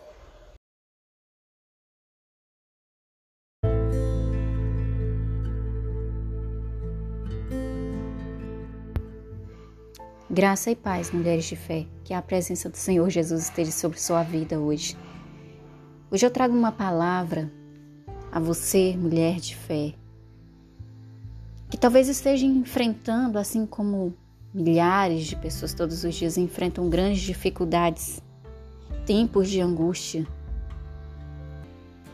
É muito comum quando alguém está passando por uma grande dificuldade, uma grande angústia na sua vida, e receber, às vezes, a palavra de, de consolo de alguém, uma palavra de ânimo, uma palavra de fortalecimento. Olha, isso vai passar, essa dificuldade você vai vencer, novas coisas virão, novos desafios virão. Mas eu sempre tento me colocar no lugar da pessoa que está passando por isso. Ou às vezes eu mesmo, quando eu estou passando por um momento de angústia. Nós, na realidade, nós não gostaríamos de estar passando por isso. Ninguém gosta de estar passando por dificuldades, seja ela qual for, por momentos de angústia, por perdas. E muitas vezes, toda essa, essa mistura de, de, de coisas, de consequências que a gente está passando e circunstâncias, é, nos deixa desanimadas, não é mesmo? Nos deixa aquela, aquela angústia, aquela incerteza. Esse é o pior de tudo, a incerteza de como essas coisas vão se resolver. Nós não temos a definição, mas eu tenho, eu tenho pensado muito, refletido muito sobre o que a Bíblia me ensina a respeito dos desafios da vida. Que em todos os momentos difíceis que eu passar, quando eu, quando eu creio em Deus, quando eu entrego minha vida a Jesus, em todos os momentos Ele estará comigo. A palavra de, de Deus afirma isso, a Bíblia afirma. Jesus disse né, que nunca nos abandonaria, nunca nos deixaria. A questão é quando nós passamos, quando nós ilustramos isso, quando nós podemos visualizar isso na nossa vida. Quantas dificuldades nós já enfrentamos até aqui? Quantos desafios? Quantas coisas que nós achávamos, achávamos que não ia dar certo e deu. Em todos esses momentos, quando nós temos Deus como centro da nossa vida, que é a partir dele que todas as coisas não é, se, se, se, se constroem e se realizam em nossa vida, nós vemos que nós não somos diferente dos demais que não creem no poder de Deus, creem somente em suas próprias forças. Nós passamos muitas vezes pelas mesmas situações né, de, de pessoas que não creem no poder de Deus, mas é uma diferença. Nós não é que nós nos sobrepomos aos demais, mas nós conseguimos passar. E muitas vezes passamos por grandes dificuldades e aflições em nossas vidas, não sorrindo, mas com aquela um olhar de esperança, sabendo de quem está conosco. Quando eu falo em ilustração, imagine para quem é mãe. Imagine que quando nossos filhos são pequenos, imagine Deus, é, imagine Deus como se ele fosse uma mãe. Nós mães temos essa essa essa intuição, nós temos esse esse dom de sempre querer ir na frente dos nossos filhos para que algo não aconteça com eles, não é mesmo? Mas muitas coisas acontecem quando os nossos filhos são crianças, principalmente quando eles estão naquela fase de desenvolvendo, quando são crianças ainda pequenos, quando estão começando a andar, Quantas vezes os nossos filhos caíram, se machucaram? Mesmo com aquele instinto de proteção, nem todas as vezes nós estávamos lá para socorrer, não é? Mas nosso instinto de mãe, assim como Deus, nós estamos ali para cuidar. Assim é Deus. Deus está caminhando no nosso lado. Deus está caminhando do nosso lado. Mesmo que a gente tropeça, caia, se machuque, Ele está ali para nos curar, para nos acalentar. Eu, se você é mãe, você entende o que eu falo. Às vezes, quando um filho da gente é, é pequeno, até mesmo grande, ou ele cai, se machuca, nós não podemos impedir que ele tropeçou, que ele escorregou. Nós não podemos impedir esse momento. Mas nós estamos ali para cuidar para colocar no colo, para limpar a ferida, para dizer que vai ficar tudo bem. E eu digo para você hoje, mulher de fé, Deus ele fez essa representação do amor dele através da maternidade para nos mostrar que nem sempre Deus vai tirar as pedras do nosso caminho. E aliás, eu acredito que ele não tira. O que nós tivermos que passar, nós teremos que passar às vezes por coisas que são impensáveis. A perda de alguém, ou a perda de um filho, a perda de uma mãe, de um pai, das pessoas que nós mais amamos. Nós vamos ter que passar por isso. Deus não vai tirar o sofrimento da nossa vida. Seria injusto ele me livrar de todos os males que o mundo já já é né? A, a palavra de Deus fala que o mundo jaz no maligno. O mundo é mau. Coisas más acontecem todos os dias. Mas eu creio no que a palavra de Deus fala que aqui em Naum afirma que o Senhor é bom. Ele afirma isso. E ponto. Lá Naum no capítulo 1, no versículo 7, ele diz assim: "O Senhor é bom". Ponto é um refúgio em tempos de angústia. Significa que isso é um acalento de Deus para nós. Por mais que nós estejamos passando por uma angústia muito grande, a palavra de Deus está dizendo que Ele é refúgio nesse tempo de angústia. Então eu digo a você, mulher de fé, que hoje se encontra nesse momento de angústia, por qualquer circunstância que seja. Imagine Deus como uma mãe que cuida de um filho que caiu, que se machucou, que está ali sofrendo, que está doendo. Nós, com aquele amor, com aquele carinho, sabendo que tudo vai ficar bem. Vai lá, né, limpa a ferida, dá um beijo, assopra, coloca o remédio, coloca no colo, abraça, dá aquele beijo carinhoso e diz assim: vai ficar bem, tudo vai ficar bem. É assim que Deus age conosco. Ele não, ele não vai tirar as pedras que a gente vai ter que, né, que tropeçar, nós vamos ter que tropeçar, mas Deus está ali incentivando a gente, vamos continuar. Eu estou com você. Quando quando nós entendemos o que é o que Deus é em nossa vida, é aquilo que o salmista fala. Ele fala que ele mesmo que ele passe pelos, pelo vale da sombra da morte. É um momento muito difícil. Ele está afirmando que mesmo que ele passe por aquele momento de que ele acha que ele está pela hora da morte mesmo, ele está passando por um vale que ele está naquela angústia. Deus está ali do lado. E hoje eu tive um, uma reflexão a respeito disso. Deus, ele, ele vai permitir que a gente passe por um vale escuro. Mas sabe qual é que o vale é escuro, mas quem tem a luz é Deus. Ele tem a luz e ele está do nosso lado, caminhando do nosso lado, ali junto. Mas eu tenho que passar. E quando nós, nós olhamos para trás e vemos todas as coisas que nós já enfrentamos e chegamos até aqui, nós somos vitoriosos, como a palavra de Deus fala. Nós somos mais que vencedores, nós já somos vitoriosos. Não é a circunstância que vai definir o que, o que nós o que nós não conseguimos ser no momento, não é o que a palavra de Deus afirma que nós somos. Nós somos mais que vitoriosos porque Jesus já venceu o pecado, Jesus já venceu a morte por nós. Esses tempos de angústia e aflições que nós enfrentamos aqui são simplesmente para termos que nos fortalecer e amadurecer na fé, nos tornar mais maduros. E como, como diz uma, uma frase que é, alegrias, momentos felizes não nos fazem crescer, o que nos faz crescer e amadurecer, são os momentos difíceis, são os grandes desafios que nós já tivemos que enfrentar na vida. Esses nos faz crescer e amadurecer. É dessa forma. Se todos os momentos da nossa vida fossem felizes, de alegria, de, de, de realizações, nós seríamos como crianças.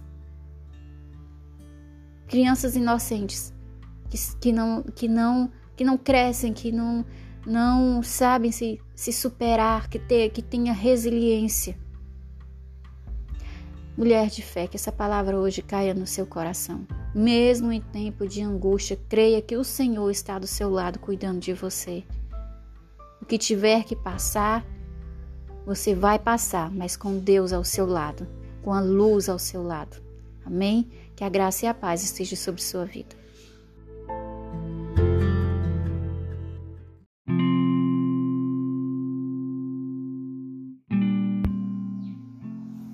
Graça e paz, mulher de fé, que a presença do Espírito Santo esteja com você. Mulher de fé, você se sente uma mulher única e especial?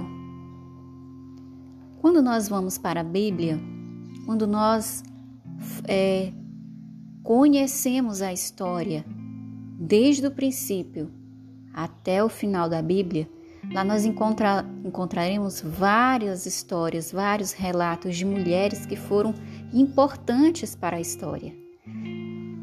Histórias de mulheres que até mesmo tiveram um histórico de, de pecado, de prostituição, de mulheres que, que se converteram ao Senhor, que ajudaram Jesus no ministério dele.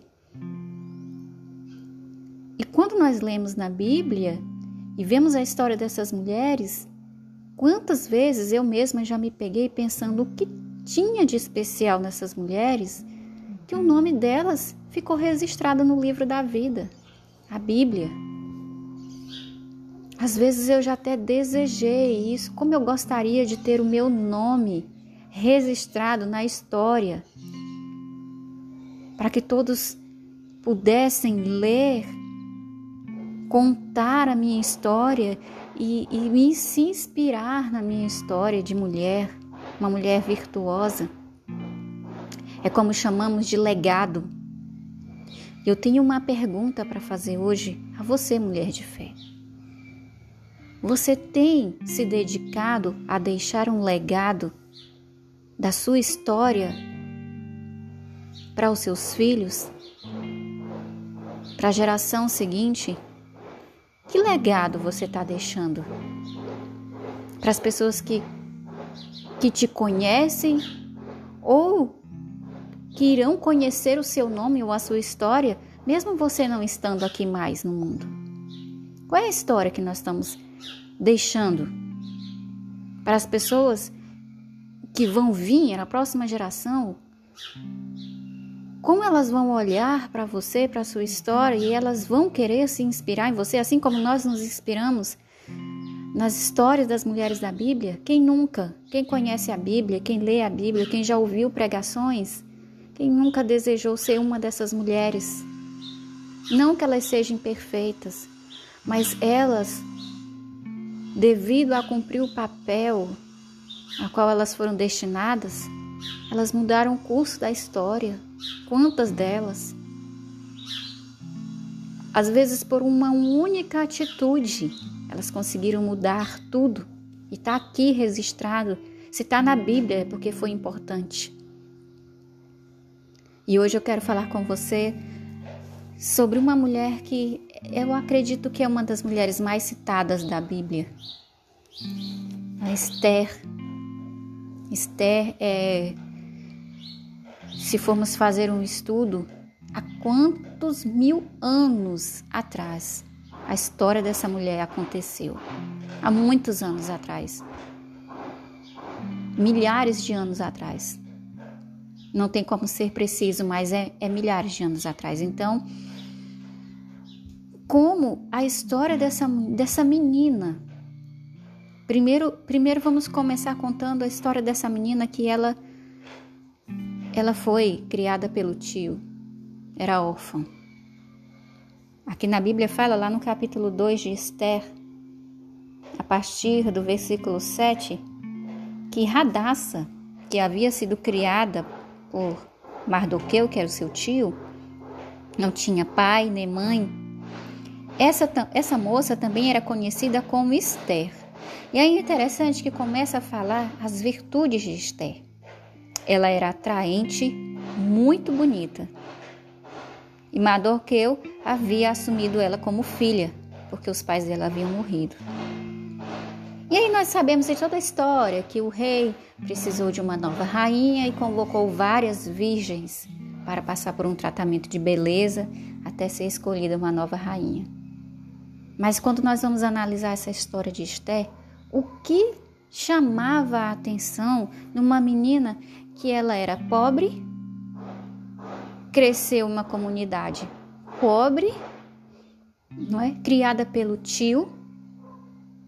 Mas a história começa a contar que nada disso afetou a exclusividade, a forma de ser única de Esther. E é isso que eu quero que nós entendamos hoje, mulher de fé.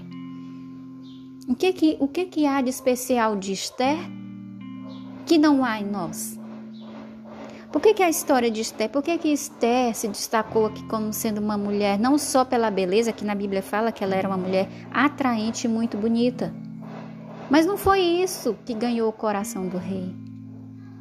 Aqui fala que o que agradou o coração do rei, olha aqui, ó, quando fala que o rei gostou, lá no versículo 17, o rei gostou mais de Esté do que qualquer outra mulher. Ela foi favorecida por ele e ganhou sua aprovação.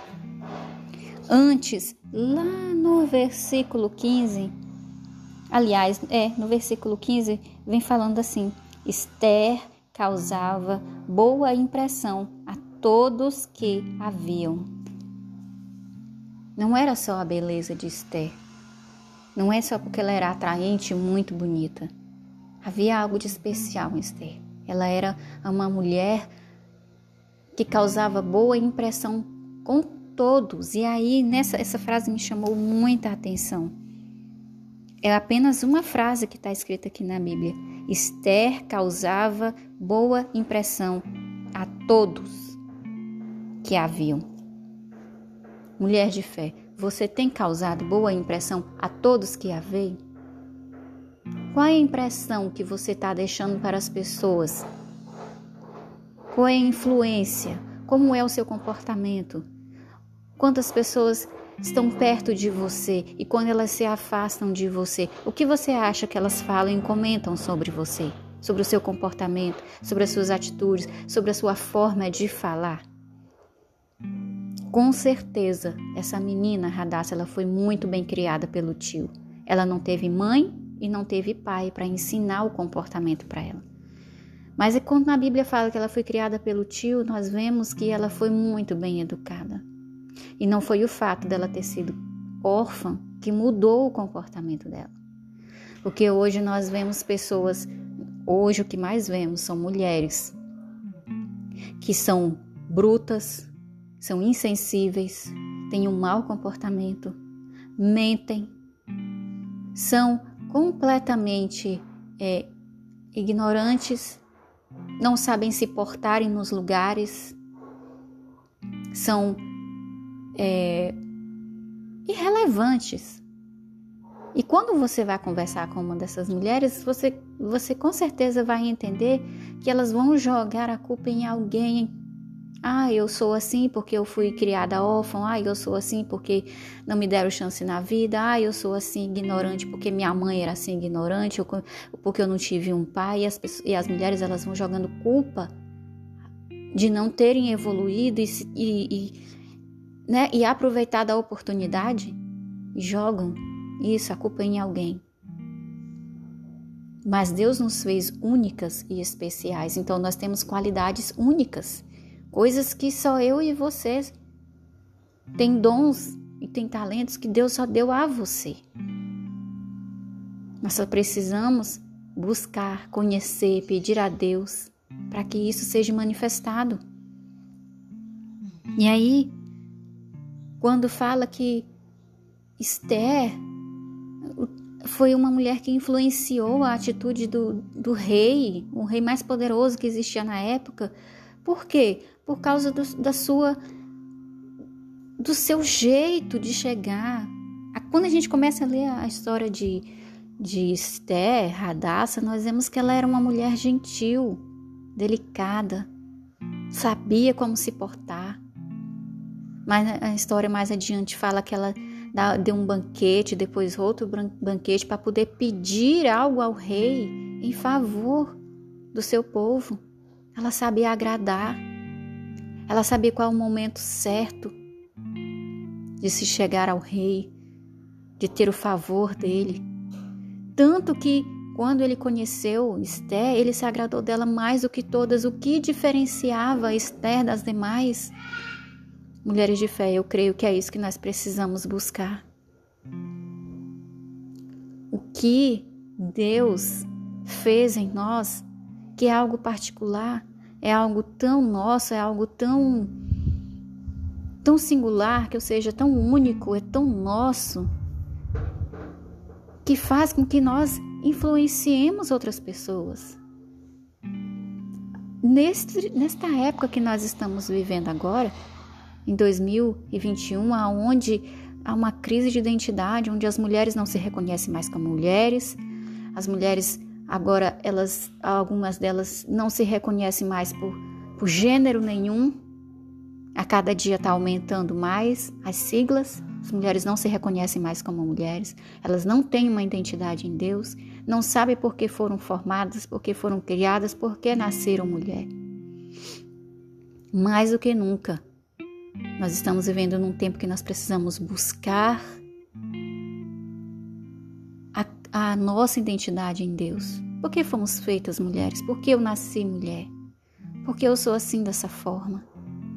E orar e começar a observar a maneira como eu sou, se está agradando em primeiro lugar a Deus, em tudo. Tudo que nós fazemos, os nossos gestos, atitudes, palavras, nossas ações, reflete a Deus.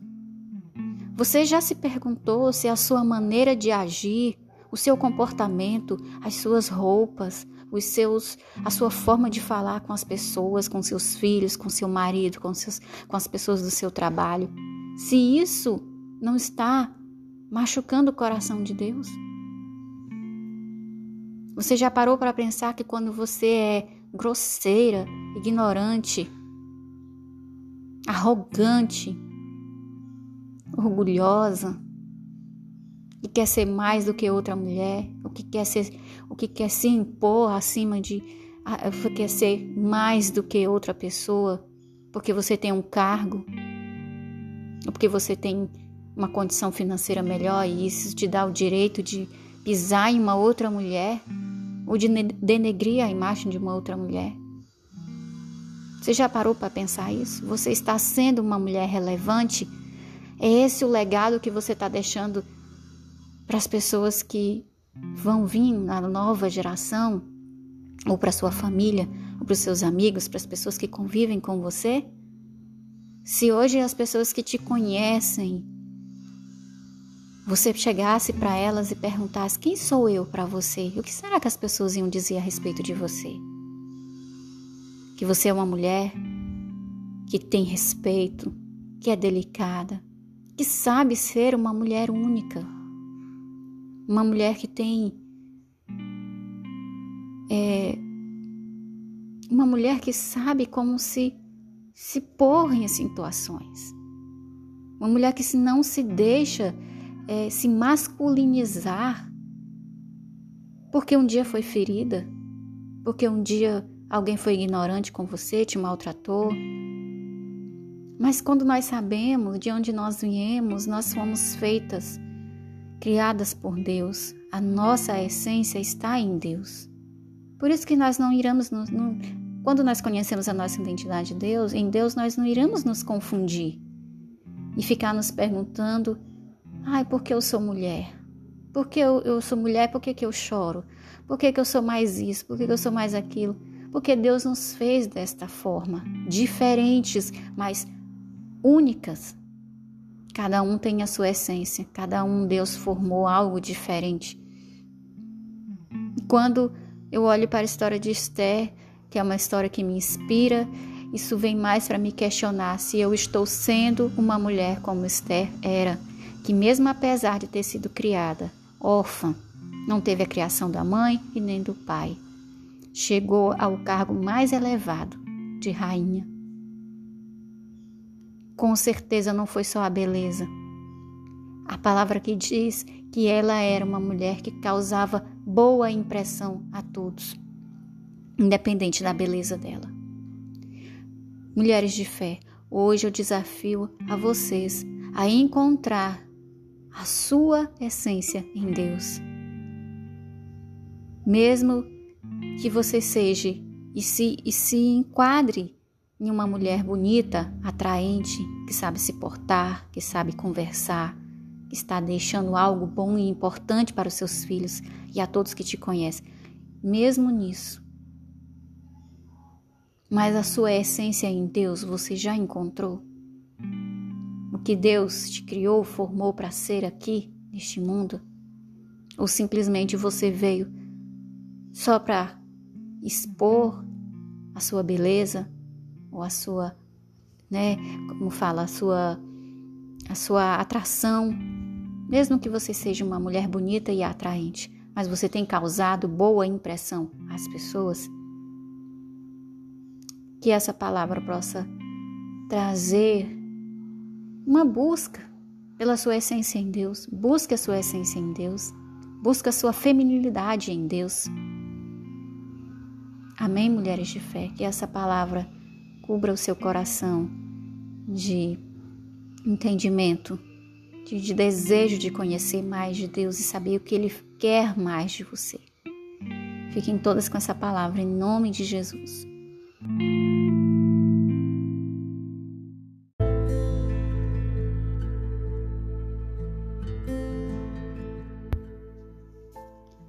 Graça e paz Que o Senhor seja com você, poderosa ou poderoso, guerreiro ou guerreira de Deus. Hoje nós iremos falar sobre ser um, uma guerreira, ou se você é um guerreiro de Deus que está me ouvindo. Hoje a mensagem que eu trago está em Juízes, Juízes no capítulo 6, a partir do versículo 11, é uma história bem conhecida, a história de Gideão. Então Gideão, que era um, um, um israelita, que estava sendo oprimido pelos medianitas, né? Ele estava malhando escondido, o trigo escondido, para os, os seus inimigos não encontrarem, destruírem tudo que ele tinha né, na sua família. Então o Senhor, vendo todo aquele sofrimento do que aquele povo passava, dos israelitas, eles estavam sendo oprimidos, estava, as colheitas deles estavam sendo devastadas, estavam destruindo tudo. Então o povo começou a clamar a ajuda de Deus, pedir socorro.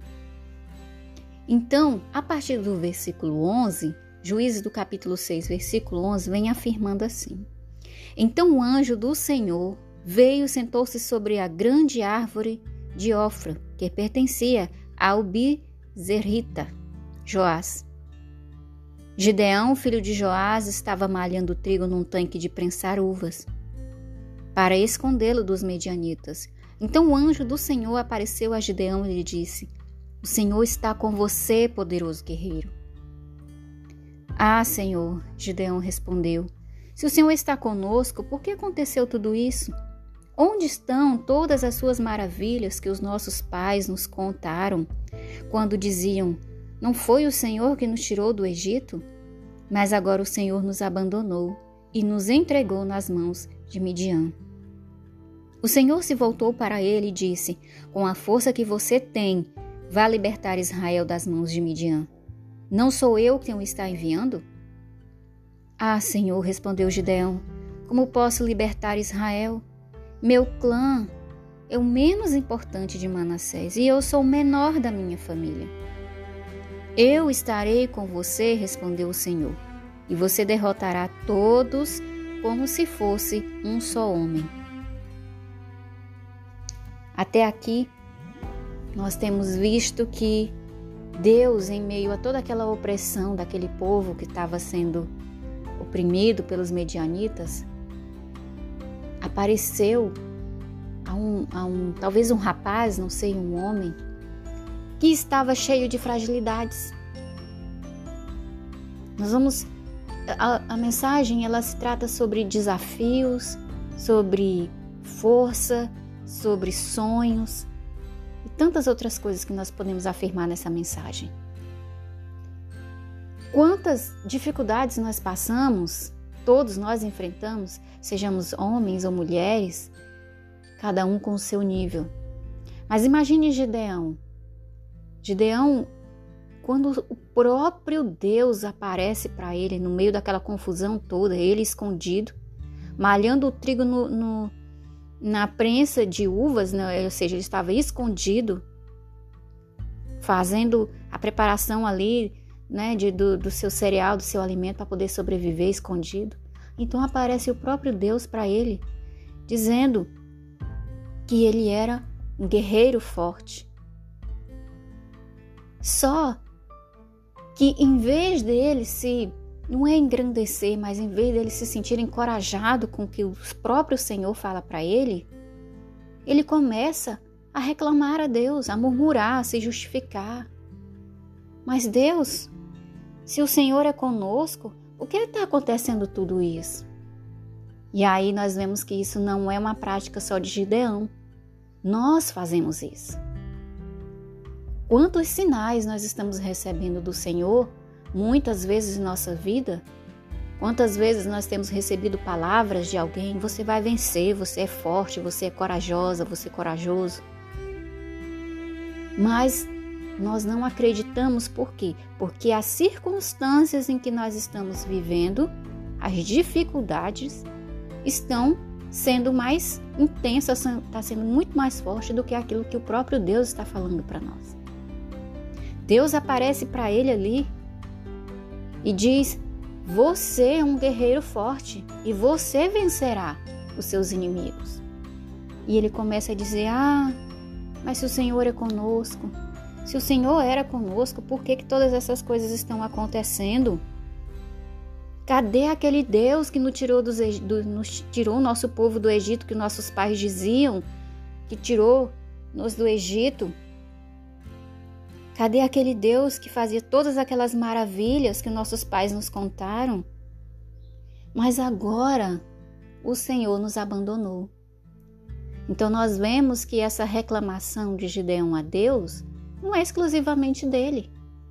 Quantas vezes nós nos pegamos dizendo a mesma coisa que Gideão disse a Deus: Senhor, se tu está conosco, se tu és o nosso Deus, aquele Deus que fazia milagre no passado, por que o Senhor está permitindo essa pandemia? Por que o Senhor permitiu tantas mortes? Por que o Senhor está permitindo que tudo isso aconteça comigo, com a minha família? Nós estamos aqui escondidos. Por que, Senhor? O mais interessante dessa mensagem, se você ainda não conseguiu entender, é que o Senhor não responde a ele. O Senhor responde ele, não responde às suas reclamações, mas dá serviço a ele. E nós podemos ver aqui, Deus não ouve reclamações. Não reclame para Deus. Não questione a Deus se suas dificuldades estão impedindo você de ver a mão de Deus agindo na sua vida. Deus não ouve reclamações, ele não responde reclamações. Olha o que que Deus responde a ele. Quando Gideão começa a reclamar que ele é o menor, né? Às vezes nós estamos ouvindo mensagem de Deus, alguém está enviando uma mensagem, você está lendo na, na própria Bíblia dizendo que você é corajoso, você vai vencer, você tem um Deus. Jesus já venceu por nós na cruz e nós estamos ali escondidas. Não é como, como Gideão estava? Ai, choramingando, eu sou a menor da minha família, eu sou o menos importante. A minha família é a menos importante da região, da cidade onde eu moro. Eu não tenho valor, porque ninguém reconhece isso. Então, Gideão ele começa a dar esse monte de desculpas para Deus. E Deus diz assim para ele que que ele vá com a força que ele tem para vencer os, os, os, inimigos. Deus responde assim: Eu estarei com você. Depois que Gideão começa a reclamar que ele é o menor da família, que ele é o menos importante, Deus simplesmente diz assim para ele, lá no versículo 16: Eu estarei com você respondeu o Senhor, e você derrotará todos os medianitas como se fosse um só homem. E então Gideão começa, ao longo do decorrer dessa história, Gideão começa a fazer várias provas de Deus. Mas então, se o Senhor é, vai mesmo estar comigo, eu vou então sacrificar aqui, um, fazer um sacrifício para que o Senhor receba. E depois, mais adiante, a gente vai vendo que Deus vai é, Gideão vai colocando Deus à prova. E Deus vai mostrando para ele, sem nenhuma dificuldade, que ele realmente estaria com ele. Então, quando o Senhor prepara tudo para que Gideão fosse vencer aqueles inimigos, e a palavra diz que os inimigos de Israel eram tantos que pareciam nuvens de gafanhotos, eram milhares de milhares. E Deus diz a Gideão que ele venceria todos como um só homem. Então, lá no capítulo 7, então Gideão ele chamou todos, convocou todas as tribos, muita gente, milhares para lutar nessa guerra, né, contra os seus inimigos. E aí lá no versículo 2 do capítulo 7 começa a dizer assim: O Senhor disse a Gideão: Você tem gente demais para entregar Midian nas suas mãos, a fim de que Israel não se orgulhe contra mim dizendo que sua própria força o libertou. Então o Senhor disse a ele: Anuncie, pois, ao povo que todo aquele que estiver tremendo de medo poderá ir embora do monte Gileade. E então vinte e dois mil homens partiram e ficaram apenas dez mil.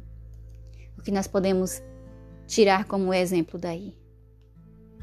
Deus ele, ele, ele vai retirar aquelas pessoas ao nosso redor, aquelas pessoas que vão nos impedir de Deus, de Deus demonstrar na nossa vida que foi Ele que agiu e não a multidão de pessoas.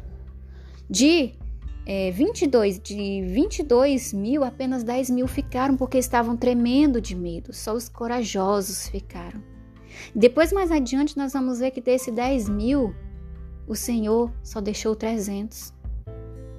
Foi com esses 300 que Gideão derrotou os milhares e milhares de medianitas. Muita gente vai começar a caminhar com a gente, às vezes num projeto, em algo que a gente precisa enfrentar, um desafio, não é? Derrotar os inimigos das nossas dificuldades. Deus pode até convocar e nós podemos até convocar, muita gente vai começar a caminhada com a gente. Mas quando for no momento certo, Deus vai dizer assim: que somente aqueles os corajosos vão permanecer. Dos 22 mil, 10 mil ficaram, e do 10 mil, somente 300. E nós vemos ao decorrer da história que Gideão se tornou o governante desse povo, um homem corajoso, um homem forte, mas Deus era a força dele. E quando Deus diz que ele tinha gente demais, era para que o povo de Israel não se gloriasse dizendo nós vencemos os inimigos. Por isso Deus permitiu apenas os 300, para mostrar que a força daquele povo era Deus, não eles mesmos, não era a força do próprio braço deles. E é isso que nós aprendemos na Bíblia todos os dias. A palavra de Deus tem algo maravilhoso para nos ensinar. Enquanto Deus está se revelando a nós, dizendo que nós somos fortes, somos guerreiros, nós vamos nós vamos conseguir vencer. Por quê? Porque o Senhor está conosco. Gideão venceu e foi um grande guerreiro não porque ele tinha força, mas porque o Senhor, aqui fala, né, que o Senhor estaria com ele. Por isso ele foi um homem vencedor. A vitória, quando nós cremos em Deus, quando nós entendemos que Ele está à nossa frente dos nossos projetos, dos nossos sonhos, nós nos tornamos grandes guerreiros e guerreiras, porque o Senhor está conosco. A Ele pertence a força, a Ele pertence o direcionamento de tudo que a gente vai fazer. E nesse empreendimento de guerra, às vezes que nós estamos enfrentando em nossas vidas, as circunstâncias, Deus, ele permite que aquela multidão de pessoas que às vezes nos acompanham num projeto, num sonho, Deus vai separando, vai tirando aqueles que estão amedrontados, estão sem coragem, para mostrar que é o poder dele que age sobre as nossas vidas. Que essa palavra possa trazer bênção sobre a sua vida te trazer ânimo, te encorajar a crer que Deus é o Senhor dos exércitos que vai à nossa frente vencendo todos os inimigos. Em nome de Jesus.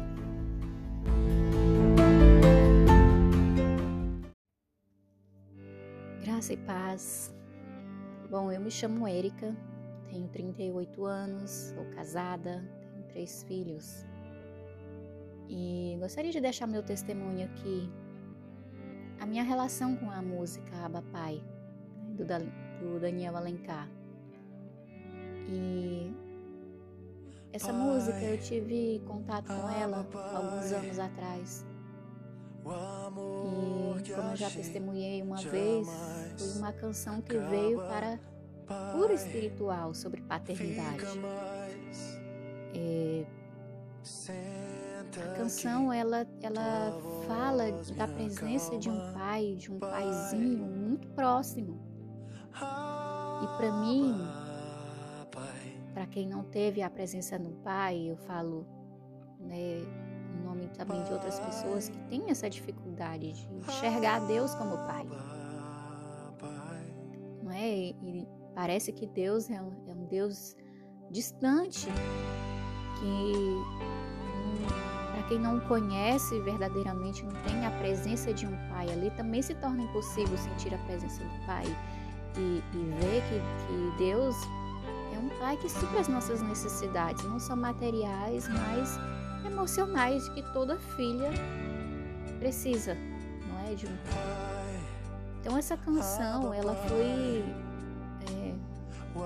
transformou o meu não é o meu modo de pensar, mas a maneira de como eu me relaciono com Deus. Né? Que quanto mais eu vou a Ele, mais Ele, ele se apresenta, mais Ele se revela a mim. E é uma, um relacionamento que eu tive que aprender a construir, porque eu não fui é, ensinada a ser filha.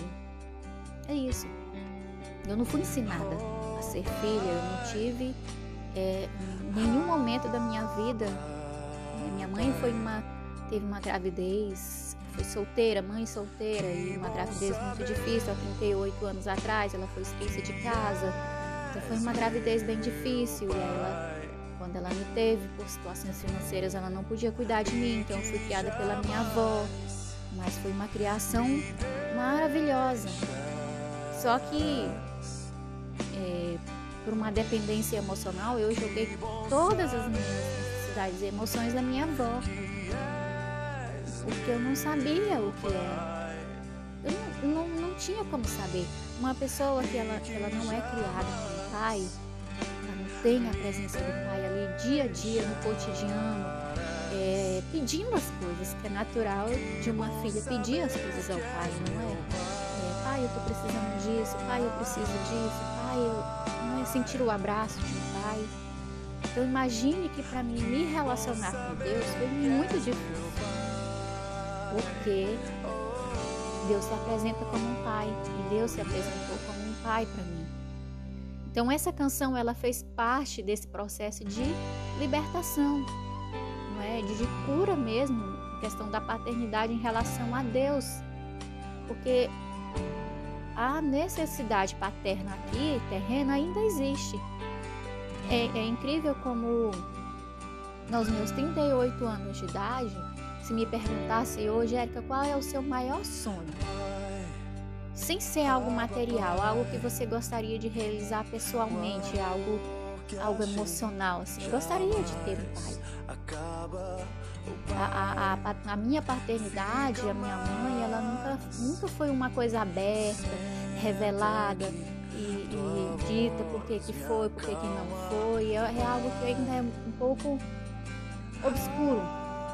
Então, aqui na Terra, ainda há uma necessidade de, de, pai, de paternidade.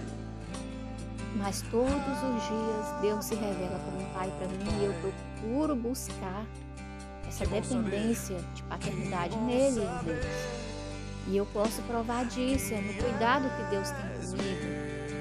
Não é, é, é todos os dias, as minhas necessidades que eu não tenho, que eu não tive. Né? Um pai é, aqui na terra, mas Deus ele, ele se apresenta para mim como um pai todos os dias.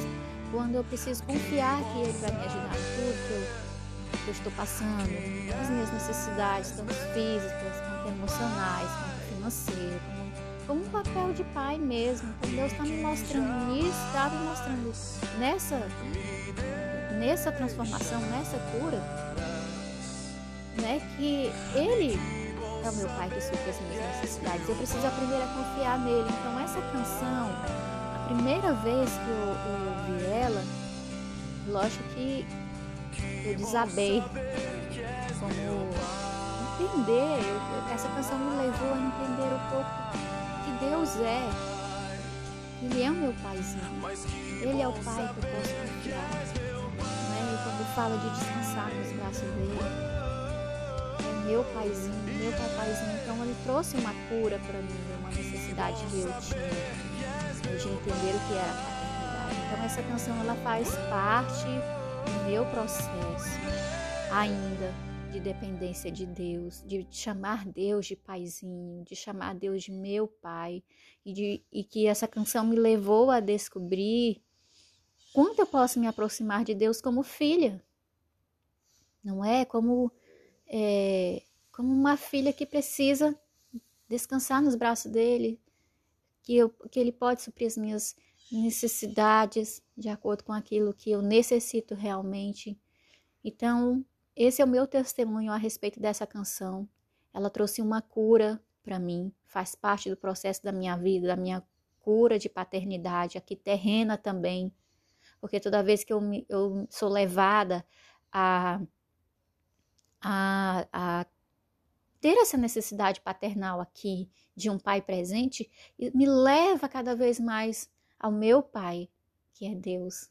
Então eu gostaria muito de agradecer pelos compositores dessa canção que foram tocados por Deus, que foram levados, não só eu, acredito que não só eu, não somente eu, existem muitos filhos espalhados por esse Brasil e pelo mundo que não teve a presença de um pai, que não tem o nome de um pai na, na, na, sua identidade, que sentem essa carência de uma paternidade aqui na Terra.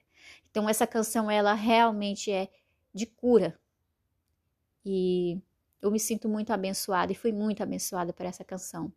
E eu deixo aqui o meu testemunho para que possa, quem sabe, né, através desse testemunho, outras pessoas sejam levadas a testemunhar a respeito dessa canção também. Muito obrigada.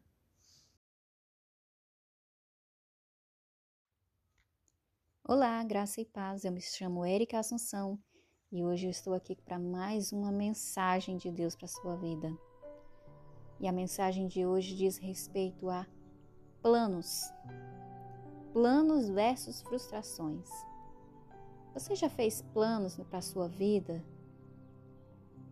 e foi levado em todas, os, todas as situações a favor desse plano que você fez? Projetos, investimentos, até mesmo na vida das pessoas. Quantas pessoas ao longo da nossa vida nós, por nossa conta própria, fizemos planos para elas? Desejamos e até mesmo buscamos mudança na vida delas, na qual nós nos frustramos. São as expectativas. Muitas vezes nós ficamos planejando, cuidando dos detalhes, querendo a mudança na vida de outras pessoas. Quando isso não acontece, vem a frustração. É um plano que foi totalmente feito, não é? Todo feita aquela estratégia de que daria certo daquela forma que nós estávamos investindo, seja na vida de alguém, seja num projeto pessoal. Quantas coisas puxe aí na sua memória. Quantos planos ao longo da sua vida você já tem feito?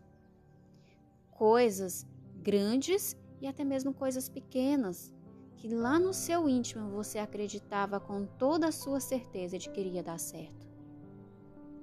Quantos negócios, investimentos, projetos, trabalhos que você acreditou que poderia dar certo, mas no fim teve apenas uma frustração. Deus disse para Jó, naquele momento em que Jó achava que estava tudo acabado na vida dele. Então Deus fez Jó reconhecer, aonde ele diz lá em Jó 42, Jó diz assim: Agora sei que nenhum dos teus planos pode ser frustrado.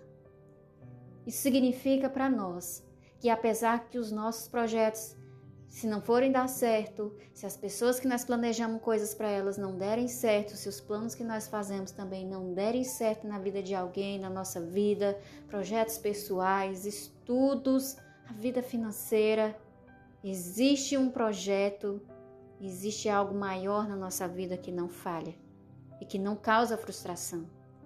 É Deus. Deus é o único que não nos frustra. Deus é o único que não pode, nenhum dos planos dele pode ser frustrado se Deus disse que algo vai acontecer. Irá, porque ele zela pela palavra dele. Quando ele, quando Jó reconheceu que nenhum dos planos de Deus poderia, poderia ser fracassado, poderia ser frustrado, então ele compreendeu a razão dele passar por aquele sofrimento e ele foi ainda abençoado quando ele pôde compreender que às vezes nós falhamos, nós fazemos ações, fazemos projetos, grandes coisas, temos projetos grandiosos na nossa mente. E esses podem falhar. Mas aquilo que o Senhor determinar para nós e aquilo que nós passamos a compreender em nossa vida jamais ser, poderá ser frustrado.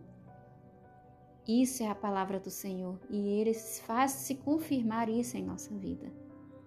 Coloque as suas expectativas em Deus, coloque os seus planos na, naquilo que o Senhor quer trazer para a sua vida. Não deixe de planejar na sua vida pessoal, mas creia que toda todo projeto e toda ação que vier de Deus não poderá ser frustrada em sua vida. Eu abençoo a sua vida em nome de Jesus, que essa palavra caia no teu espírito e te traga renovação.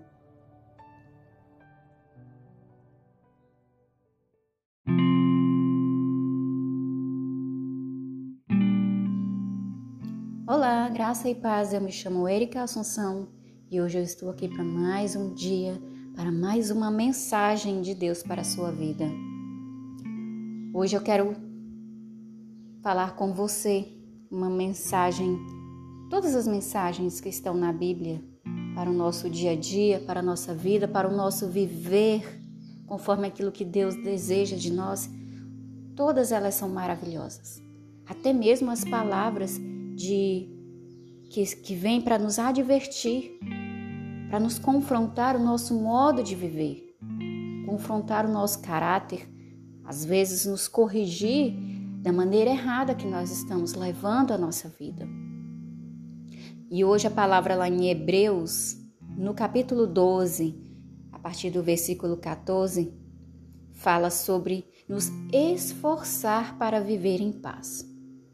Ela diz assim: Esforcem-se para viver em paz com todos e para serem santos. Sem santidade ninguém verá o Senhor. Cuidem que ninguém se exclua da graça de Deus e que nenhuma raiz de amargura brote e cause perturbação, contaminando muitos. Deus tem essa preocupação conosco, de nós vivermos não só num ambiente de paz, nós sermos os pacificadores. Jesus falou isso lá no Evangelho, no Sermão do Monte Felizes são os pacificadores. E a minha pergunta para mim e para você hoje: você tem sido um agente pacificador? Você é quem apazigua? Você é, é o transmissor de paz? Ou você só espera estar em um lugar de paz? A palavra ela vem nos advertir que nós devemos nos esforçar para viver em paz. E tudo que exige um esforço já fala, não é fácil. Você ser um transmissor e você ser um agente de paz, a começar por você mesmo, a, come a começar pelo ambiente em que você vive, a começar na sua casa, né, no seu lar, com os familiares, com as pessoas que convivem com você dentro do, da, da sua casa, as pessoas com quem você tem que conviver no seu trabalho, no seu ambiente, se você é o transmissor de paz, aonde você chegar, a paz estará com você. E quando nós somos um agente de paz, nós somos também o agente que vai transformar o ambiente. Não basta nós querermos estar em paz em um lugar, não é o lugar que nos traz paz. A paz, ela vem de dentro para fora. Você pode ser a, aquele ou aquela que vai ser o pacificador. A palavra não é, é, ela está nos dizendo que esforcem-se. Então nós precisamos nos esforçar e isso é diariamente e a cada hora do dia, porque não é fácil é, exige um esforço, porque às vezes no ambiente que nós estamos, ele é propício para que a gente perca a paz.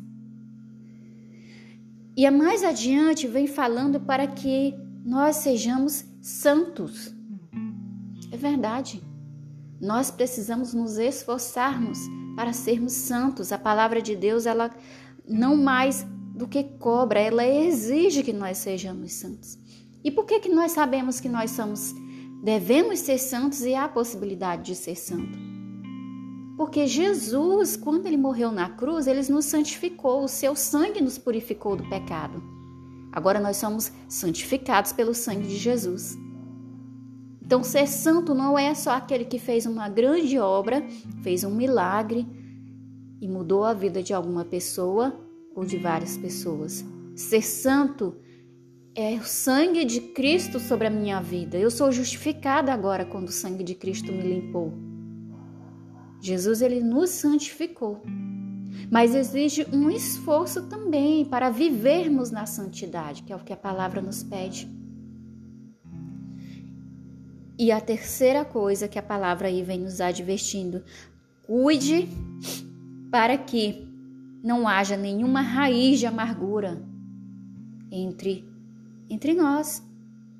Porque a raiz, a amargura faz brotar perturbação e a amargura ela contamina. Você conhece, você convive com pessoas amargas? A pessoa que ela é amarga, ela não tem paz e ela não consegue se santificar. Uma coisa vem da outra. Você já presenciou, você já conviveu ou você convive com pessoas que elas estão amargas? Elas não produzem um ambiente de paz. Elas não transmitem paz. E aqui a palavra ela afirma que as pessoas que têm a amargura, uma raiz de amargura, pode, isso pode brotar e causa perturbação e contamina outras pessoas. A amargura ela é com, ela pode contaminar.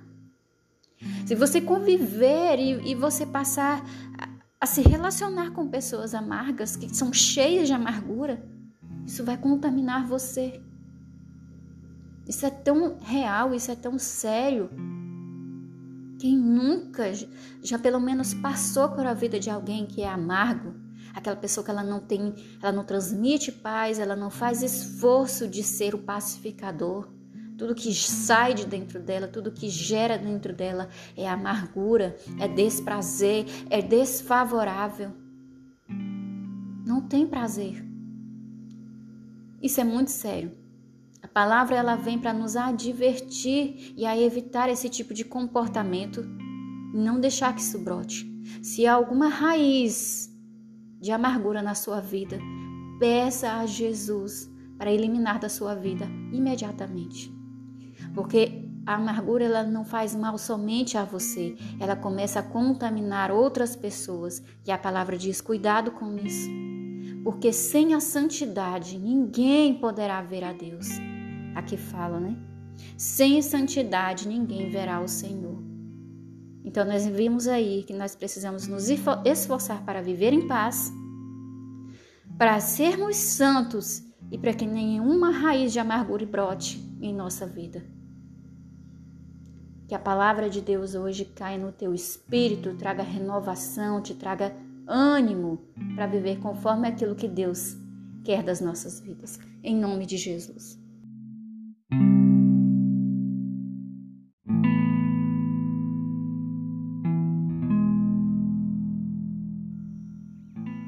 Graça e paz, eu me chamo Érica Assunção e hoje eu trago aqui para você mais uma mensagem diária da Palavra de Deus para sua vida, para trazer ânimo, para trazer encorajamento e ministrar também a Palavra de Deus sobre sua vida.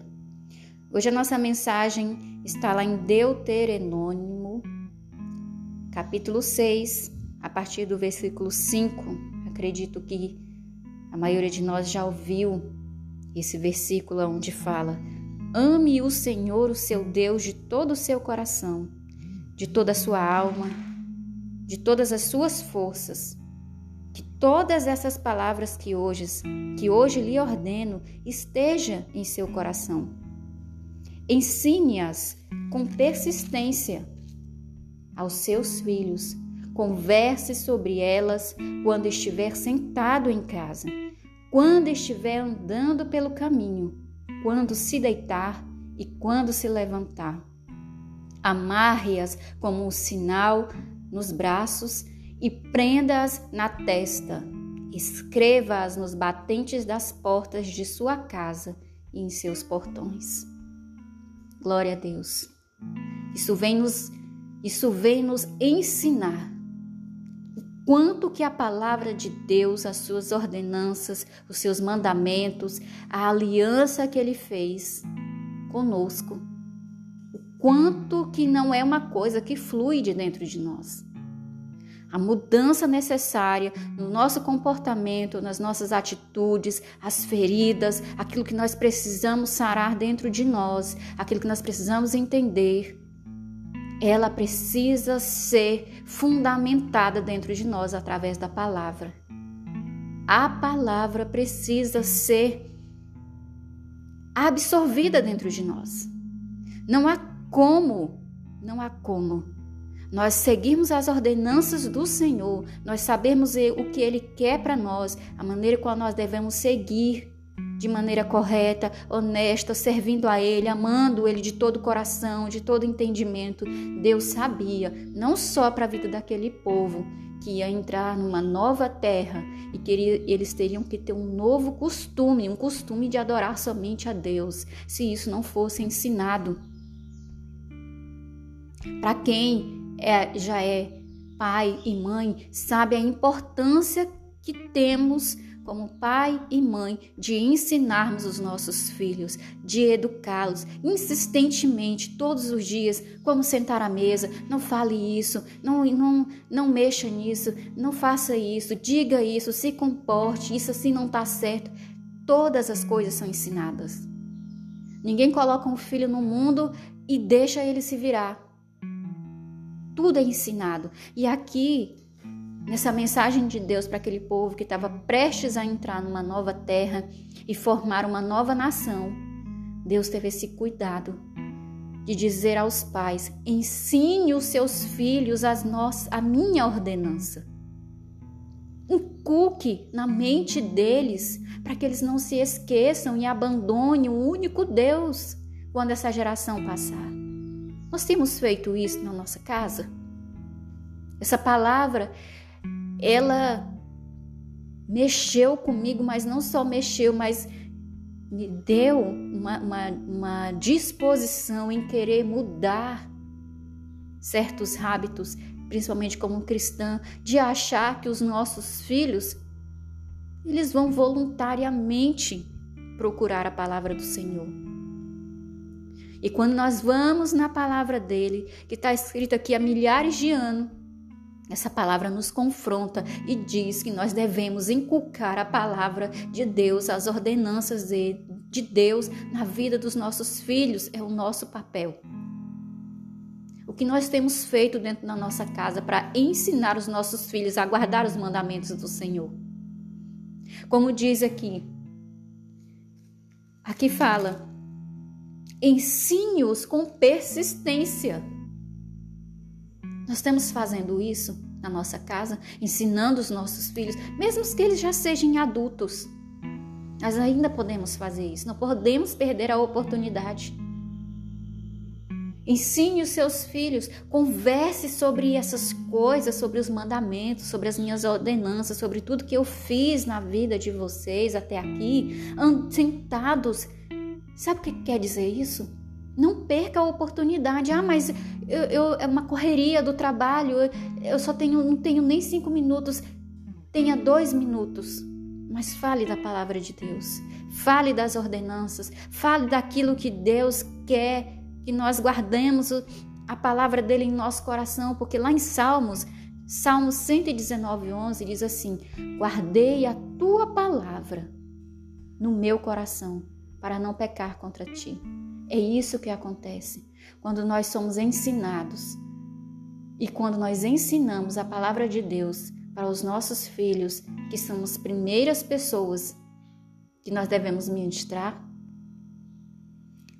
Essa palavra ela vai ficar guardada no coração. E quando ela sentir o desejo de pecar, como fala o salmista, aquela palavra ela está guardada ali. Então ele vai se lembrar daquilo que foi dito e vai ter temor em pecar contra o Senhor. O que nós estamos fazendo? Será que nós temos, estamos tendo esse cuidado de ensinar os nossos filhos? Aqui é tão claro, diz: converse sobre essas coisas quando estiver sentado na sua casa. Quando, quando estiver andando pelo caminho, não perca a oportunidade. É numa pequena conversa que você vai introduzindo a palavra de Deus na vida, inculcando colocando lá para que elas guardem como uma sementinha dentro do coração e na hora certa irá germinar. Mas esse papel de inculcar na mente dos nossos filhos, das pessoas que estão dentro da nossa casa, é nosso. Não espere de ninguém. O papel de educar os nossos filhos na mensagem de Deus é nosso. E aqui continua: quando se deitar e quando se levantar. Isso está dizendo em persistência. Não devemos nos desanimar, não. Com amor, com carinho, ensinando, pedindo a Deus orientação e sabedoria de qual palavra devo ministrar na vida dos nossos filhos, cada um de acordo, cada palavra de um jeitinho de acordo com a idade, ah, mas meus filhos já não moram mais comigo, são, são casados. Na hora da visita, na hora que você for na casa deles, quando você fizer uma ligação, quando você fizer uma mensagem, não perca a oportunidade, porque nós não sabemos quantas oportunidades nós teremos de falar dessa palavra de Deus. Nós não sabemos. Mesmo, mesmo que ela não precisa ter decorado toda a palavra de Deus. Mas uma mensagem sempre vai ficar presa ao nosso coração, ao nosso entendimento, sempre vai ter. E no momento necessário, ela vai florescer e nós vamos saber o que fazer, porque ela foi plantada dentro do coração. Esse papel de plantarmos a mensagem dentro do coração dos nossos filhos é nosso. E continua aqui dizendo: amarre-as como um sinal nos braços, prenda-os na testa, escreva nos batentes das portas de sua casa e portões. Escrever, escreva. Escreva, porque quando nós escrevemos, nós lemos, nós temos a tendência de memorizar aquilo que está escrito. Não tem desculpa para nós não nos dedicarmos de todo o coração, de toda a nossa alma e de todas as nossas forças para podermos meditar na palavra do Senhor e nós absorvermos e vivermos de acordo com o que a palavra nos diz que nós temos que, que ser. Guarde essa palavra em seu coração, em nome de Jesus.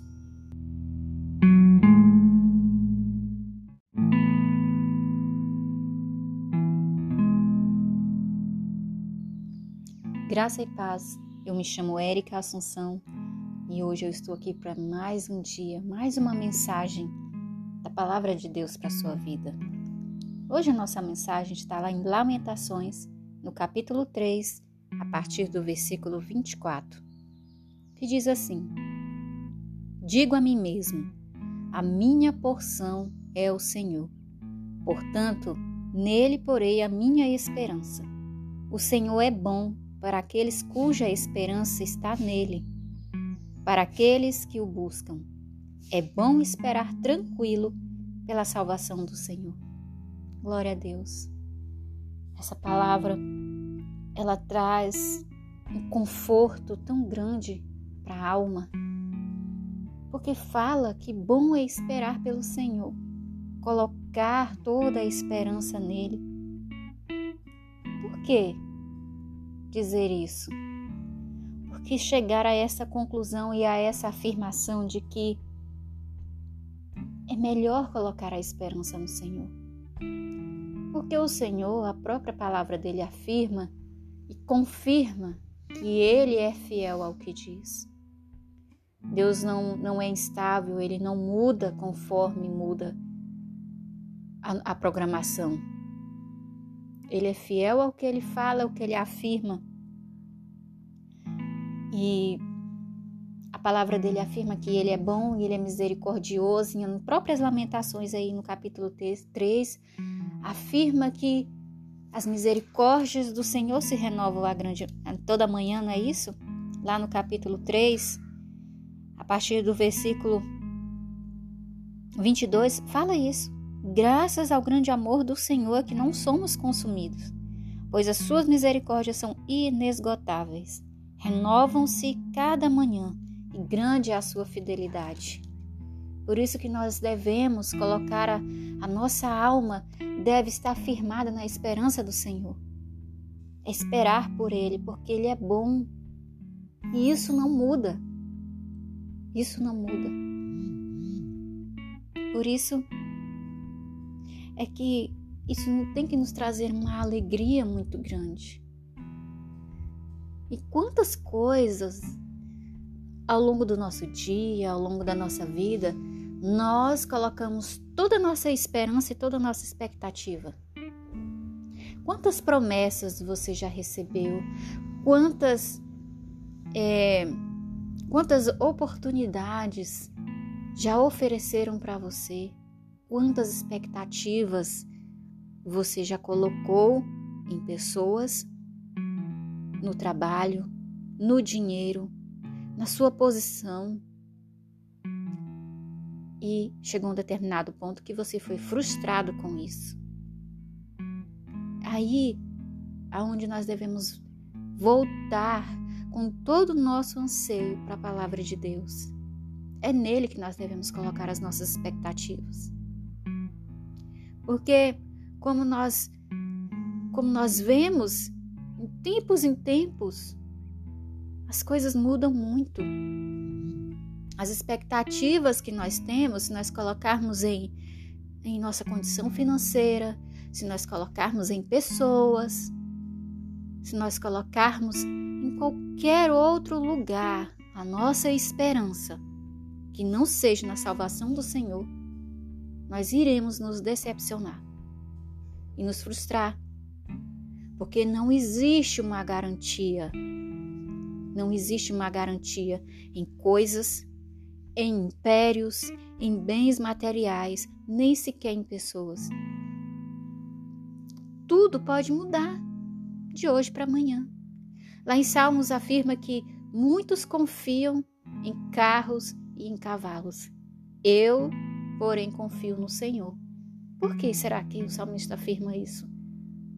Porque o Senhor não muda com a variação do tempo. É eterno. É nele que nós devemos colocar a nossa esperança. Como fala aqui em Lamentações, é bom esperar tranquilo pela salvação do Senhor.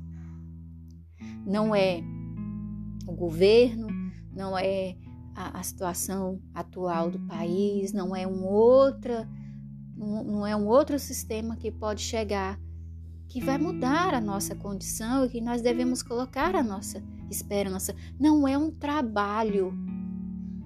Talvez hoje eu esteja falando para alguém que está esperando uma grande, está tá com uma grande expectativa de melhorar de vida financeiramente, de ter um trabalho melhor, de ter uma oportunidade de demonstrar as suas habilidades e, e, e com isso ter mais recursos.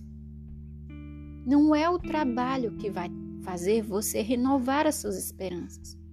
Em primeiro lugar, a nossa esperança tem que estar no Senhor, porque a própria palavra dele fala, Jesus falou isso lá em Mateus. A gente não deve se preocupar com o dia de amanhã.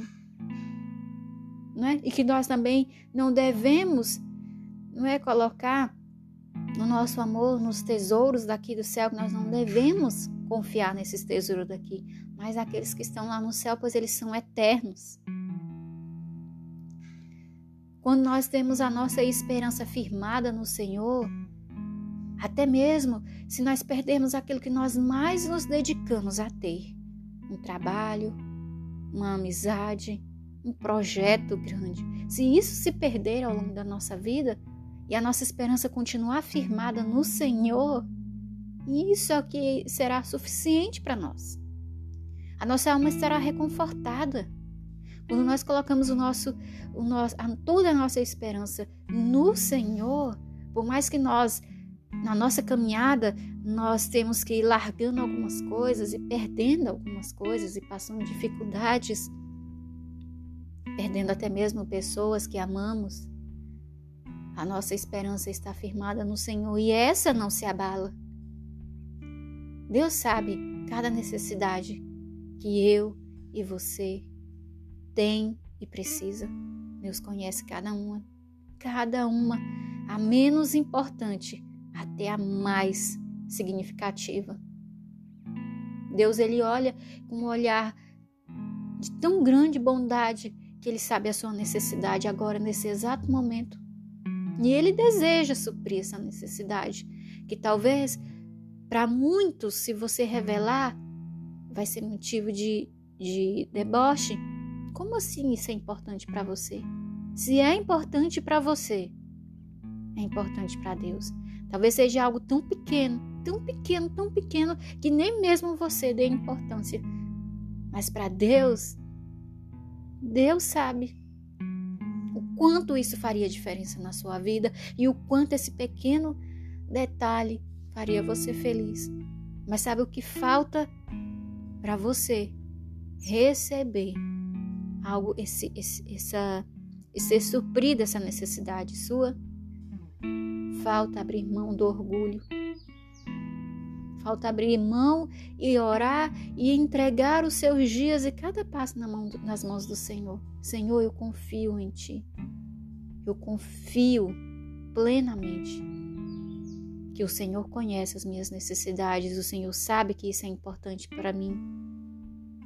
Me, permita, Senhor, abrir o meu ser, o meu coração, minha alma, o meu entendimento e confiar em Ti todos os dias da minha vida que o Senhor irá suprir conforme cada necessidade que eu tenho. Falta se entregar verdadeiramente. Falta receber o cuidado de Deus. Nós temos grande dificuldade de sermos cuidados, tanto por pessoas quanto por Deus, que é o que mais nos conhece. Abra mão do seu desejo de achar que tudo é você que tem que resolver, tudo é você que sabe, tudo tem que passar por suas mãos. Abra mão. Abra mão disso e, como fala na palavra, lancem, 1 Pedro, lancem sobre ele toda a sua, a sua ansiedade, porque Deus tem cuidado de vocês. Lance sobre ele a sua ansiedade. É isso que essa palavrinha que nos afasta do cuidado de Deus, a ansiedade, porque nós queremos ver, nós queremos ter a certeza das coisas que nós nem, nem não temos nem a capacidade de saber. A ansiedade nos, nos impede de ver o cuidado de Deus. Que essa palavra caia no seu espírito, te, traga, te traga ânimo, alegria, te fortaleça, te traga esperança. Em nome de Jesus.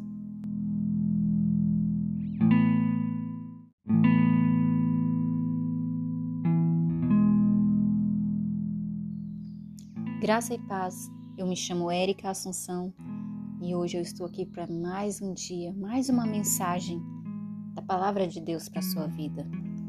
Hoje a nossa mensagem está lá em Lamentações, no capítulo 3, a partir do versículo 24, que diz assim: Digo a mim mesmo: a minha porção é o Senhor. Portanto, nele porei a minha esperança. O Senhor é bom para aqueles cuja esperança está nele, para aqueles que o buscam.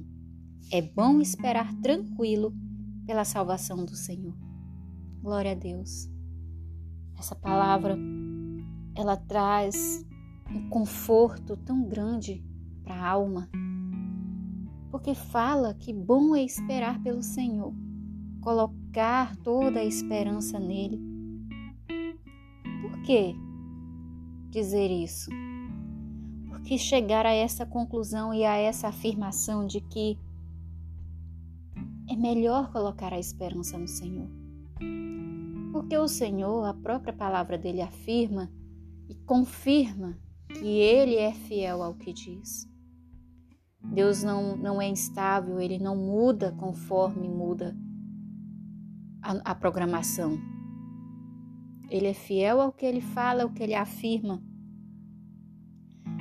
E palavra dele afirma que ele é bom e ele é misericordioso. Em próprias Lamentações, aí no capítulo 3, afirma que as misericórdias do Senhor se renovam a grande, toda manhã, não é isso? Lá no capítulo 3, a partir do versículo 22, fala isso graças ao grande amor do Senhor que não somos consumidos, pois as suas misericórdias são inesgotáveis. Renovam-se cada manhã grande é a sua fidelidade. Por isso que nós devemos colocar a, a nossa alma deve estar firmada na esperança do Senhor. Esperar por Ele, porque Ele é bom. E isso não muda. Isso não muda. Por isso é que isso tem que nos trazer uma alegria muito grande. E quantas coisas ao longo do nosso dia, ao longo da nossa vida, nós colocamos toda a nossa esperança e toda a nossa expectativa. Quantas promessas você já recebeu? Quantas, é, quantas oportunidades já ofereceram para você? Quantas expectativas você já colocou em pessoas, no trabalho, no dinheiro, na sua posição? E chegou um determinado ponto que você foi frustrado com isso. Aí, aonde nós devemos voltar com todo o nosso anseio para a palavra de Deus. É nele que nós devemos colocar as nossas expectativas. Porque como nós como nós vemos em tempos em tempos, as coisas mudam muito. As expectativas que nós temos, se nós colocarmos em, em nossa condição financeira, se nós colocarmos em pessoas, se nós colocarmos em qualquer outro lugar a nossa esperança, que não seja na salvação do Senhor, nós iremos nos decepcionar e nos frustrar. Porque não existe uma garantia. Não existe uma garantia em coisas, em impérios, em bens materiais, nem sequer em pessoas. Tudo pode mudar de hoje para amanhã. Lá em Salmos afirma que muitos confiam em carros e em cavalos. Eu, porém, confio no Senhor. Por que será que o salmista afirma isso? Porque o Senhor não muda com a variação do tempo. É eterno. É nele que nós devemos colocar a nossa esperança. Como fala aqui em Lamentações, é bom esperar tranquilo pela salvação do Senhor. Não é o governo, não é a, a situação atual do país, não é um outra não é um outro sistema que pode chegar, que vai mudar a nossa condição e que nós devemos colocar a nossa esperança. Não é um trabalho. Talvez hoje eu esteja falando para alguém que está esperando uma grande, está tá com uma grande expectativa de melhorar de vida financeiramente, de ter um trabalho melhor, de ter uma oportunidade de demonstrar as suas habilidades e, e, e com isso ter mais recursos. Não é o trabalho que vai fazer você renovar as suas esperanças. Em primeiro lugar, a nossa esperança tem que estar no Senhor, porque a própria palavra dele fala, Jesus falou isso lá em Mateus. A gente não deve se preocupar com o dia de amanhã. Não é? E que nós também não devemos não é colocar o nosso amor nos tesouros daqui do céu, nós não devemos confiar nesses tesouros daqui, mas aqueles que estão lá no céu, pois eles são eternos. Quando nós temos a nossa esperança firmada no Senhor, até mesmo se nós perdermos aquilo que nós mais nos dedicamos a ter, um trabalho, uma amizade, um projeto grande, se isso se perder ao longo da nossa vida e a nossa esperança continuar firmada no Senhor, isso é o que será suficiente para nós. A nossa alma estará reconfortada.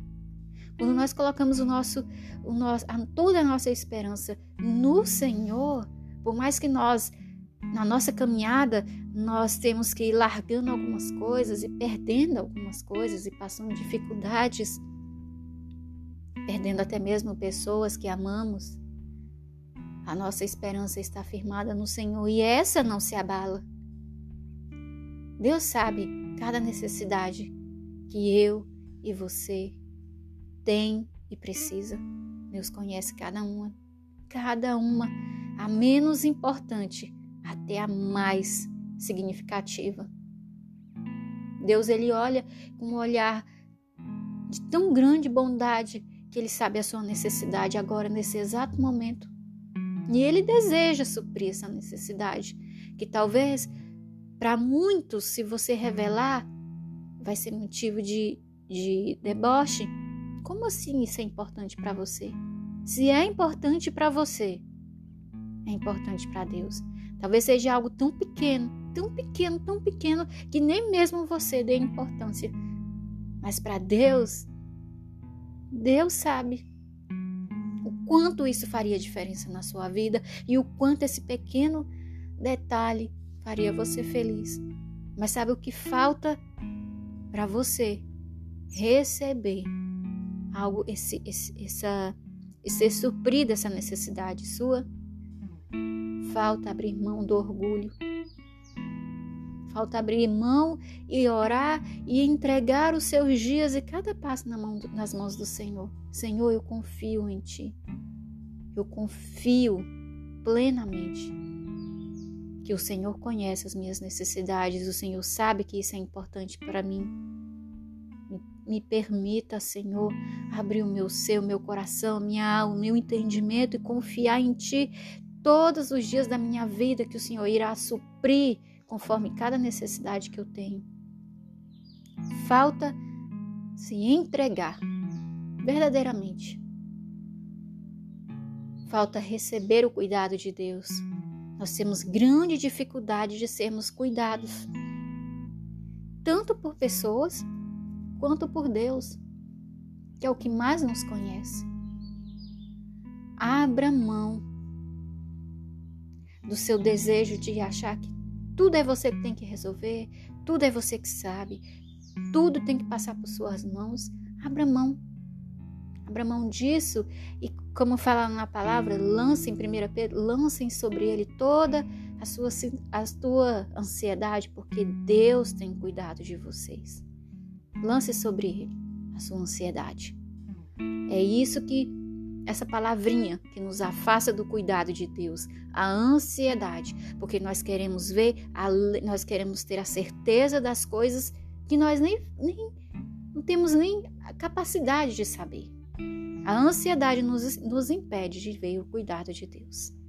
Que essa palavra caia no seu espírito, te, traga, te traga ânimo, alegria, te fortaleça, te traga esperança. Em nome de Jesus.